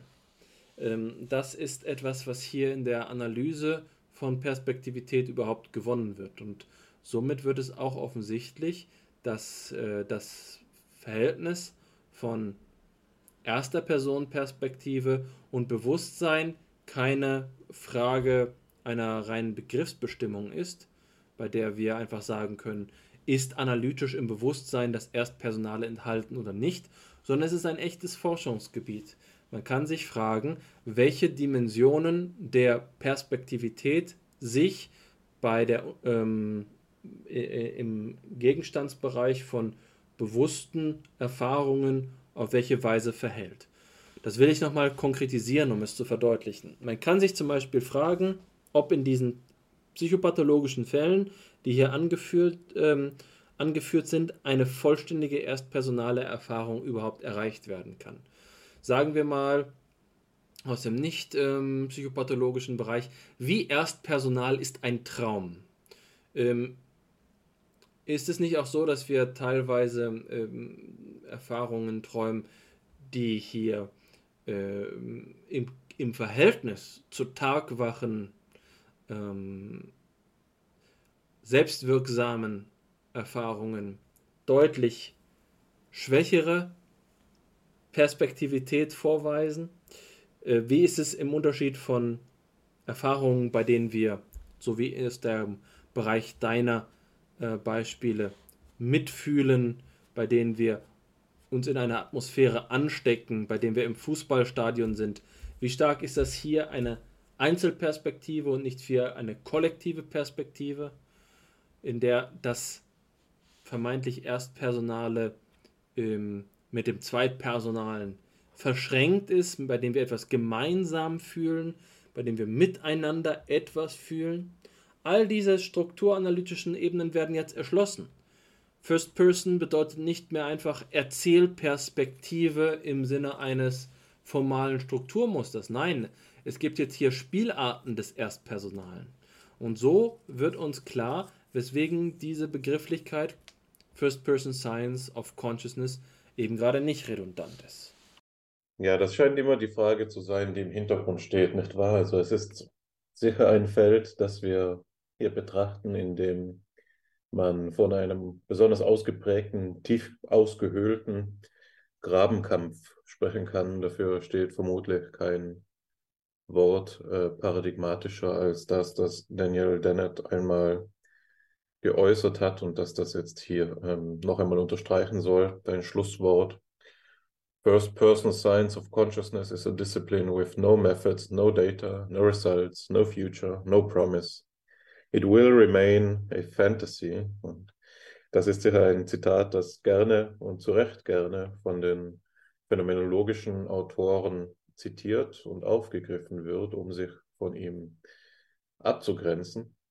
Und sicher auch ein Zitat, das ähm, man den Wittenern bei der Konferenz einmal hätte äh, vorlesen sollen, damit, sie, damit wir hier quasi den diskursiven Kontrast maximieren und so eben zu den informativsten Äußerungen vordringen können. Und ich glaube, dass diese begrifflichen Unschärfen, von denen du jetzt gesprochen hast, als du Gallaghers ähm, Zitat reflektiert hast, da Wasser auf die Mühlen von Dennett hätten sein können, ja.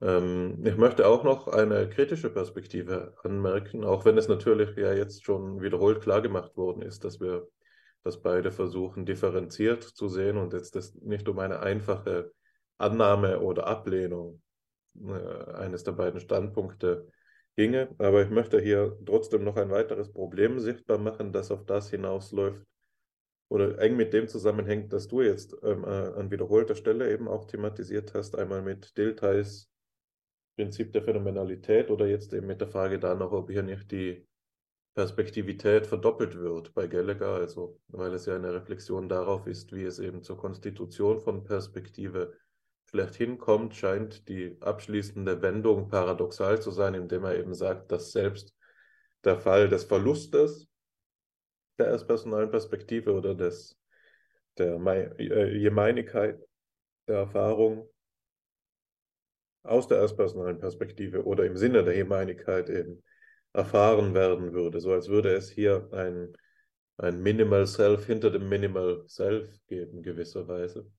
Und in diesen Formulierungen, die ich jetzt gewählt habe, klingt schon durch, worauf ich hinaus will, nämlich, dass das hier ein Problem ähm, ähm, wiederholen könnte, dass man klassischerweise als Homunculus anspricht, ja, um die Verdoppelung des Bewusstseins oder eben die Idee, dass es ein kleines Männchen im Hirnkastel gibt, ne, also als würde ein kleines Männchen im Gehirn sitzen, das von dort aus dann bewusst wahrnimmt. Und das hat man besonders deutlich, wenn man sagt, äh, wenn man die visuelle, die Aktivität des visuellen Kortex beschreibt als Sehen des Gehirns zum Beispiel, ja, dann hat man das Homunculus-Problem in äh, einer neurophysiologischen Variante ausgesprochen. Und wenn man hier sagt, eben der Verlust der erstpersonalen Perspektive wird aus erstpersonaler Perspektive erlebt, dann hat man hier einen Homunculus des Introspektionismus oder einen Homunculus des ähm, äh, der First Person Science of Consciousness, ja. Also das ist sicher ein Problem, das ich hier auch sehe und das ähm, noch einmal dazu taugt, den Graben sichtbar zu machen, den ich jetzt versucht habe, auch mit Dennett anzusprechen. Man kann hier natürlich eben ähm, sogar noch einmal weitergehen und fragen, ob es nicht genau das ist, was die drittpersonale Perspektive oder die objektive Psychologie, um Erwin Straußes äh, Begriff zu verwenden, ähm, versucht zu vermeiden. Ja, also äh, ist das nicht gerade das, worauf es hinausläuft? Ist das nicht das, was Paul Stern auch uns äh, vorgibt als Aufgabe einer strengen wissenschaftlichen Psychologie?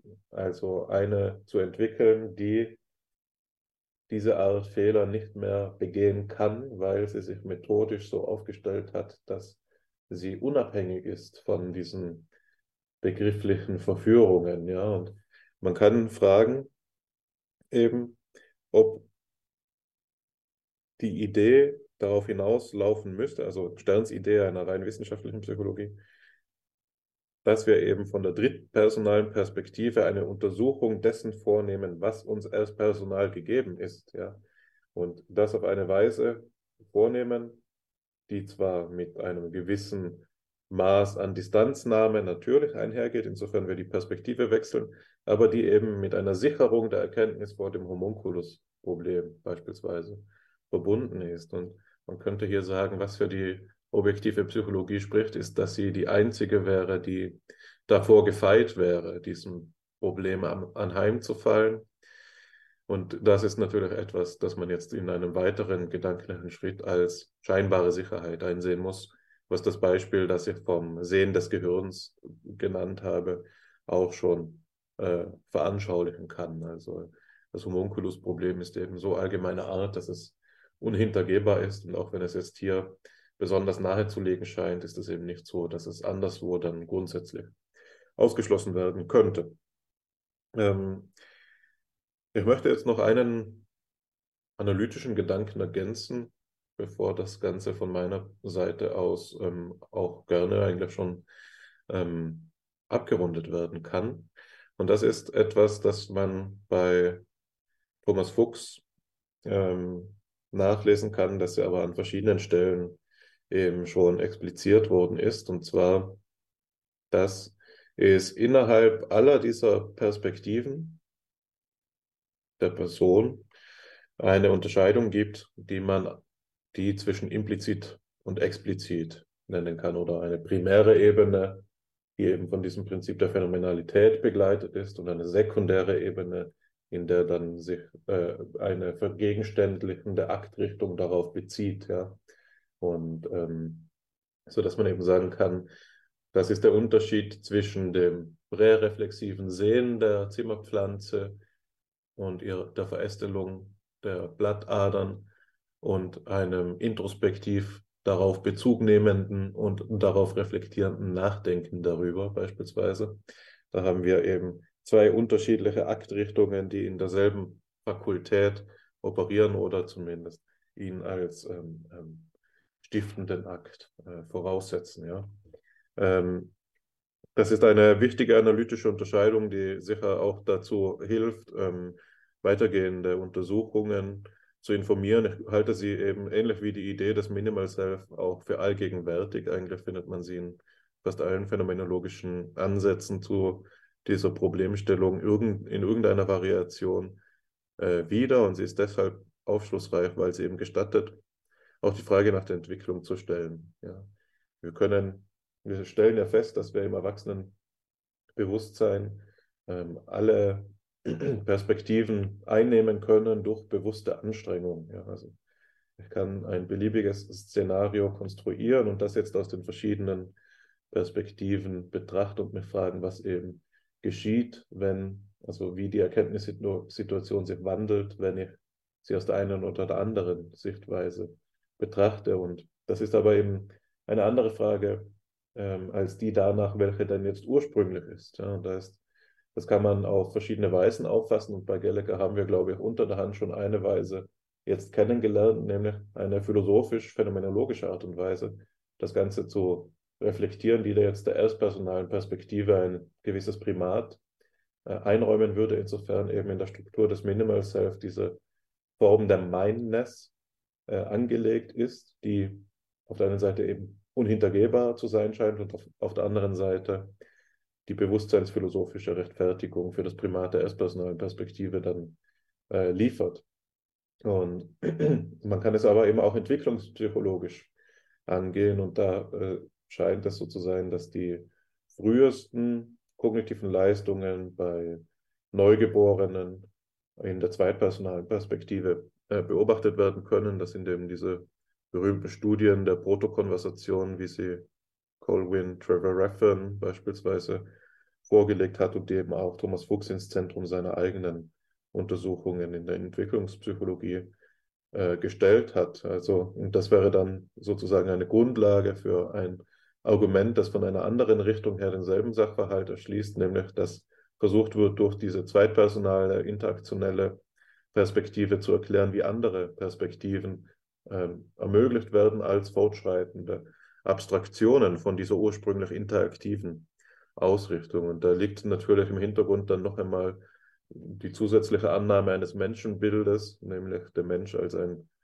äh, soziales Wesen, der Mensch, der von Geburt an auf die Interaktion hingeordnet ist und von ihr aus äh, quasi äh, äh, äh Erfahrungen sammelt, die auf eine Anlage triff, äh, treffen, die dann zu einer weiteren Entwicklung zusätzlicher kognitiver Fähigkeiten führt. Ja, also ähm, ich glaube, in keinem Forschungsgebiet wird diese Unterscheidung von Erst-, Zweit- und Drittpersonaler Perspektive so klar verschiedenen ähm, Theorieströmungen zuordnenbar sein wie im Bereich der Einfühlungsfrage, weswegen ich auch immer wieder darauf zurückkomme.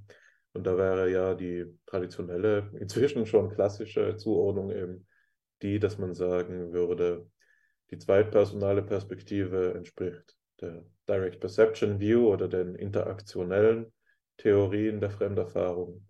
Die erstpersonale Perspektive entspricht der sogenannten Simulationstheorie, die ja von Theodor Lips eben begründet worden ist in, ihrem, äh, in ihrer wesentlichen Idee, in der wir eben Fremdverstehen äh, so erreichen, indem wir uns in einer mentalen Projektion an seine Stelle versetzen, simulieren, was wir an seiner Stadt empfinden würden und die Ergebnisse dieser Simulation dann auch tatsächlich ihm zuschreiben, also auf die fremd, fremde Psyche anwenden.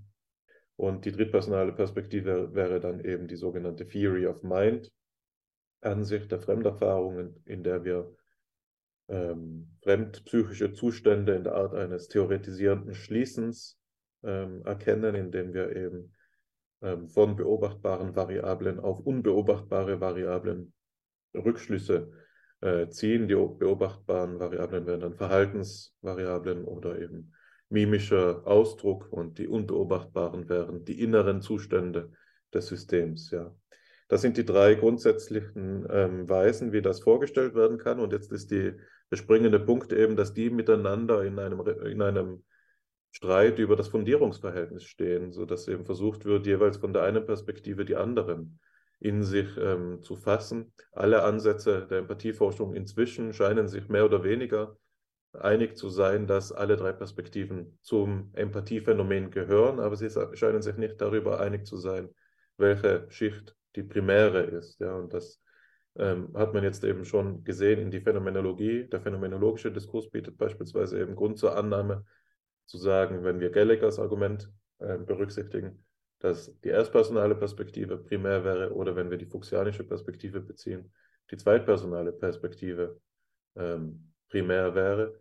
Die klassische Entwicklungspsychologie oder die, die dem psychologischen Mainstream näher steht, ist ja in der Tradition der Theorie-Theorie geprägt und die würde quasi diese drittpersonale Perspektive an den Anfang stellen, wo es darum, wo dann Befunde stehen wie die sogenannte repräsentationale Revolution im Kleinkindalter, in der eben mit der Fähigkeit, repräsentationale kognitive, äh, äh, repräsentationale Gehalte kognitiv abzubilden, es zu einer Umstrukturierung des gesamten Erkenntnisapparates des Kleinkindes kommt und sozusagen mit dieser drittpersonalen Perspektive eigentlich der Geist sozusagen eine zweite Geburt erfährt. Ja.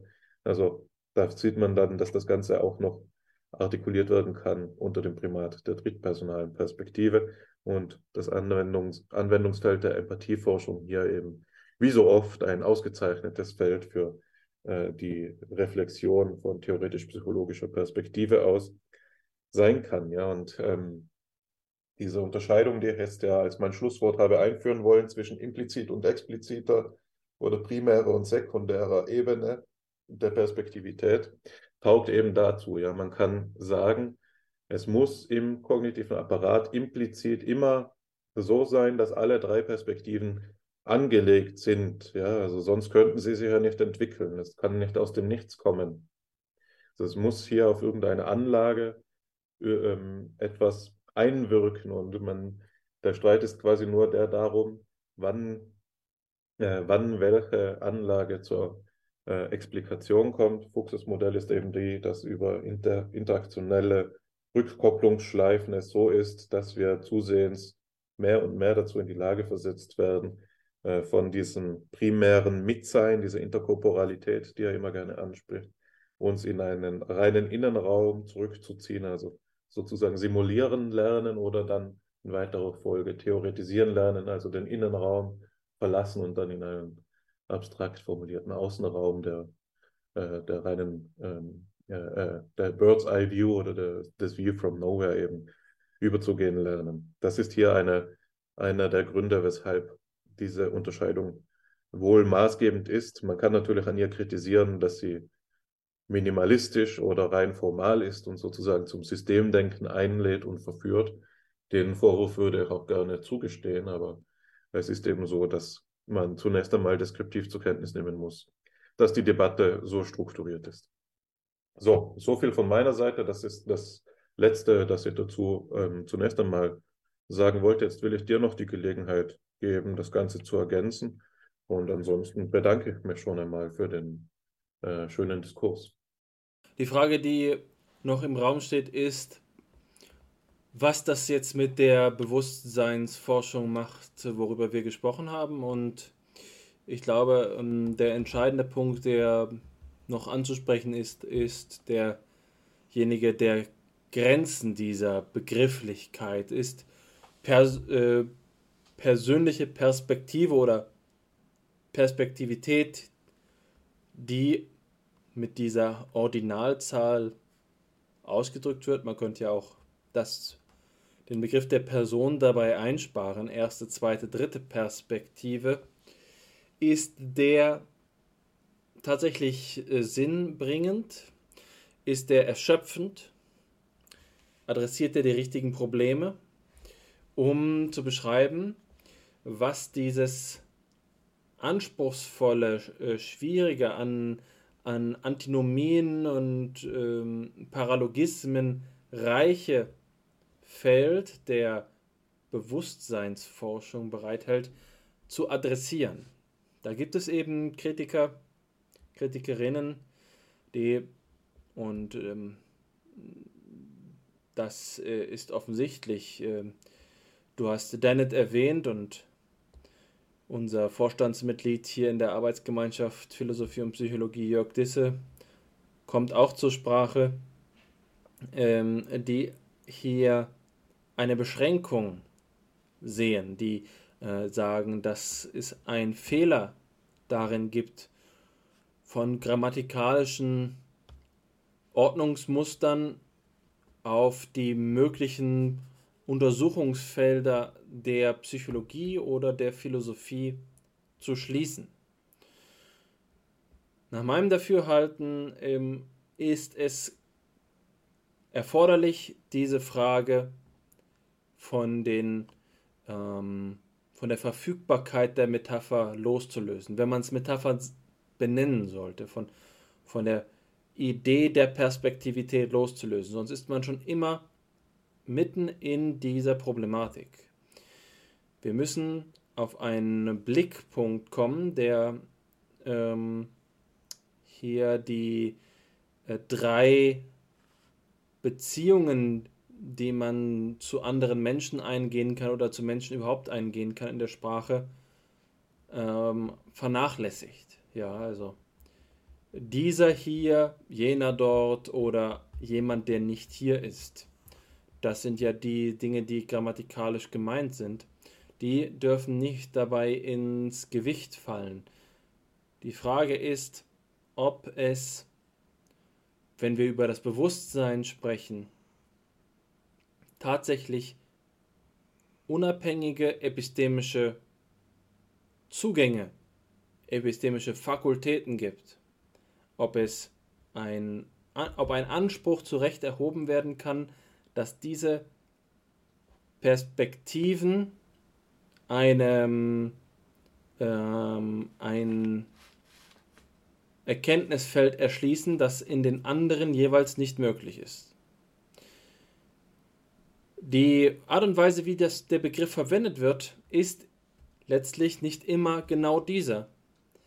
Das muss man auch sehen wenn von zweitpersonaler Bewusstseinsforschung gesprochen wird, und das wird gerade in den letzten Jahrzehnten immer häufiger, dann ist nicht gemeint, dass das Zweitpersonale exklusive Erkenntnis bereithält, sondern es ist heuristisch einfach die Art und Weise der Interviewführung gemeint.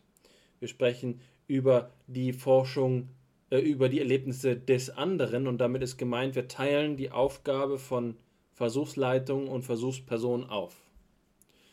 Etwas, zu dem uns schon Wilhelm Wundt geraten hat.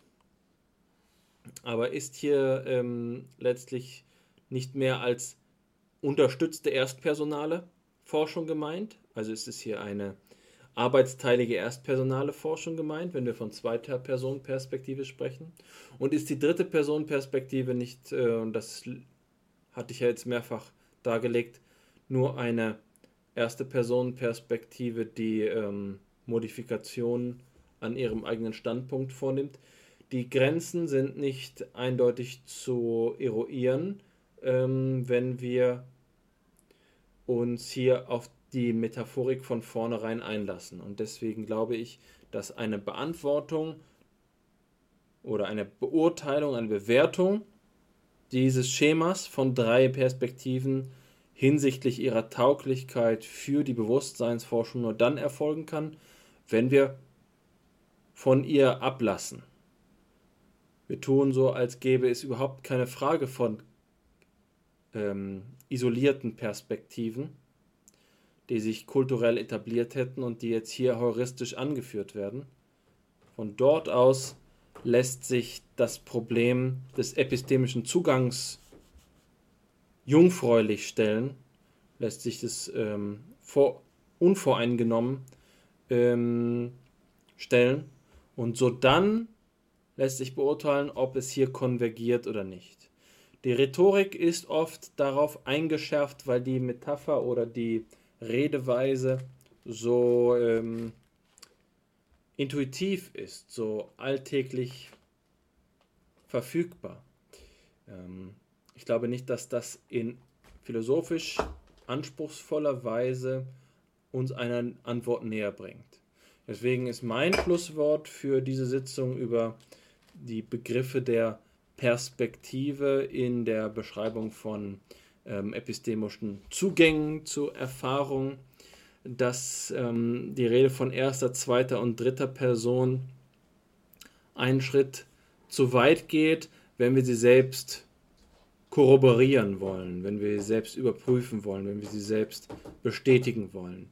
Es ähm, muss eine Sprache gefunden werden, es muss eine Betrachtungsweise gefunden worden werden und ich glaube, sie in der Phänomenologie identifizieren zu können, die dann ähm, äh, uns erst einmal unabhängig von diesen Mustern macht, sodass wir daraufhin in einem zweiten Schritt beurteilen können, ob das so gut funktioniert. Ja, in diesem Sinne hier auch eine Kritik inmitten der phänomenologischen Bewegung, denn die Rede ist sehr schnell von erst- und zweiter und dritter Person. Ähm, da, dort sollte das Denken nicht anfangen, sondern aufhören.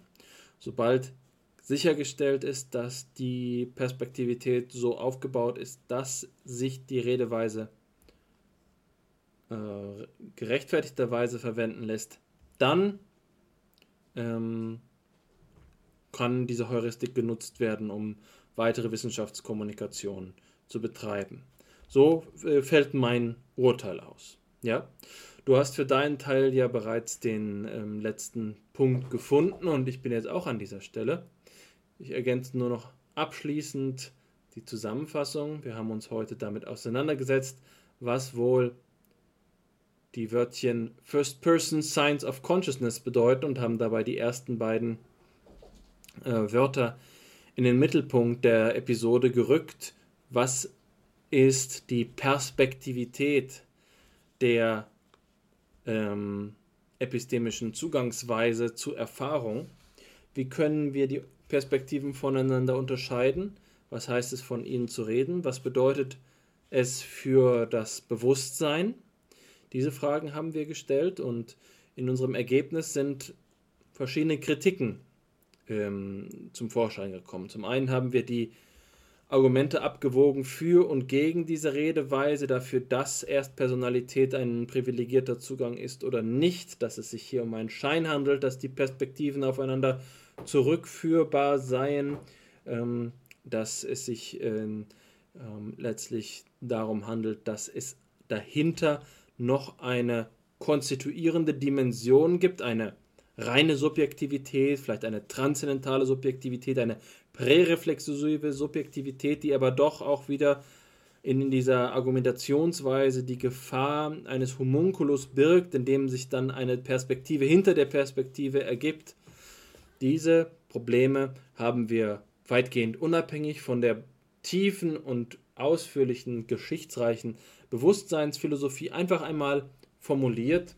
Ähm, und am Ende steht das Urteil, dass dieser, äh, diese programmatische, dieser programmatische Titel First Person Science of Consciousness einen Problemhorizont bereithält, der in der Disziplin der Psychologie, in der Disziplin, in den Disziplinen, die sich mit Erfahrungsforschung auseinandersetzen, die Erfahrungswissenschaften ähm, an ein Problem treibt und gleichzeitig auch ein Potenzial birgt, bei dem wir sehen, dass auch in den jüngsten Jahren und Jahrzehnten neue Methoden entstehen, neue Methoden, um zu begreifen, was es heißt, dass Menschen von ihren eigenen Erlebnissen berichten, wie man das richtig oder besser ähm, protokolliert, wie man Menschen dabei hilft, diese Erfahrung zu fokussieren und im Detailgrad zu beschreiben. Das sind die Herausforderungen der Zeit und im Hintergrund steht der beständige Dialog oder die Erfordernis des Dialogs zwischen Philosophie und Psychologie. Diesem Ruf werden wir auch in der nächsten Folge wieder folgen, das Gespräch fortzusetzen. Bis dahin wünschen wir Ihnen aber alles Gute und bedanken uns recht herzlich für die Aufmerksamkeit.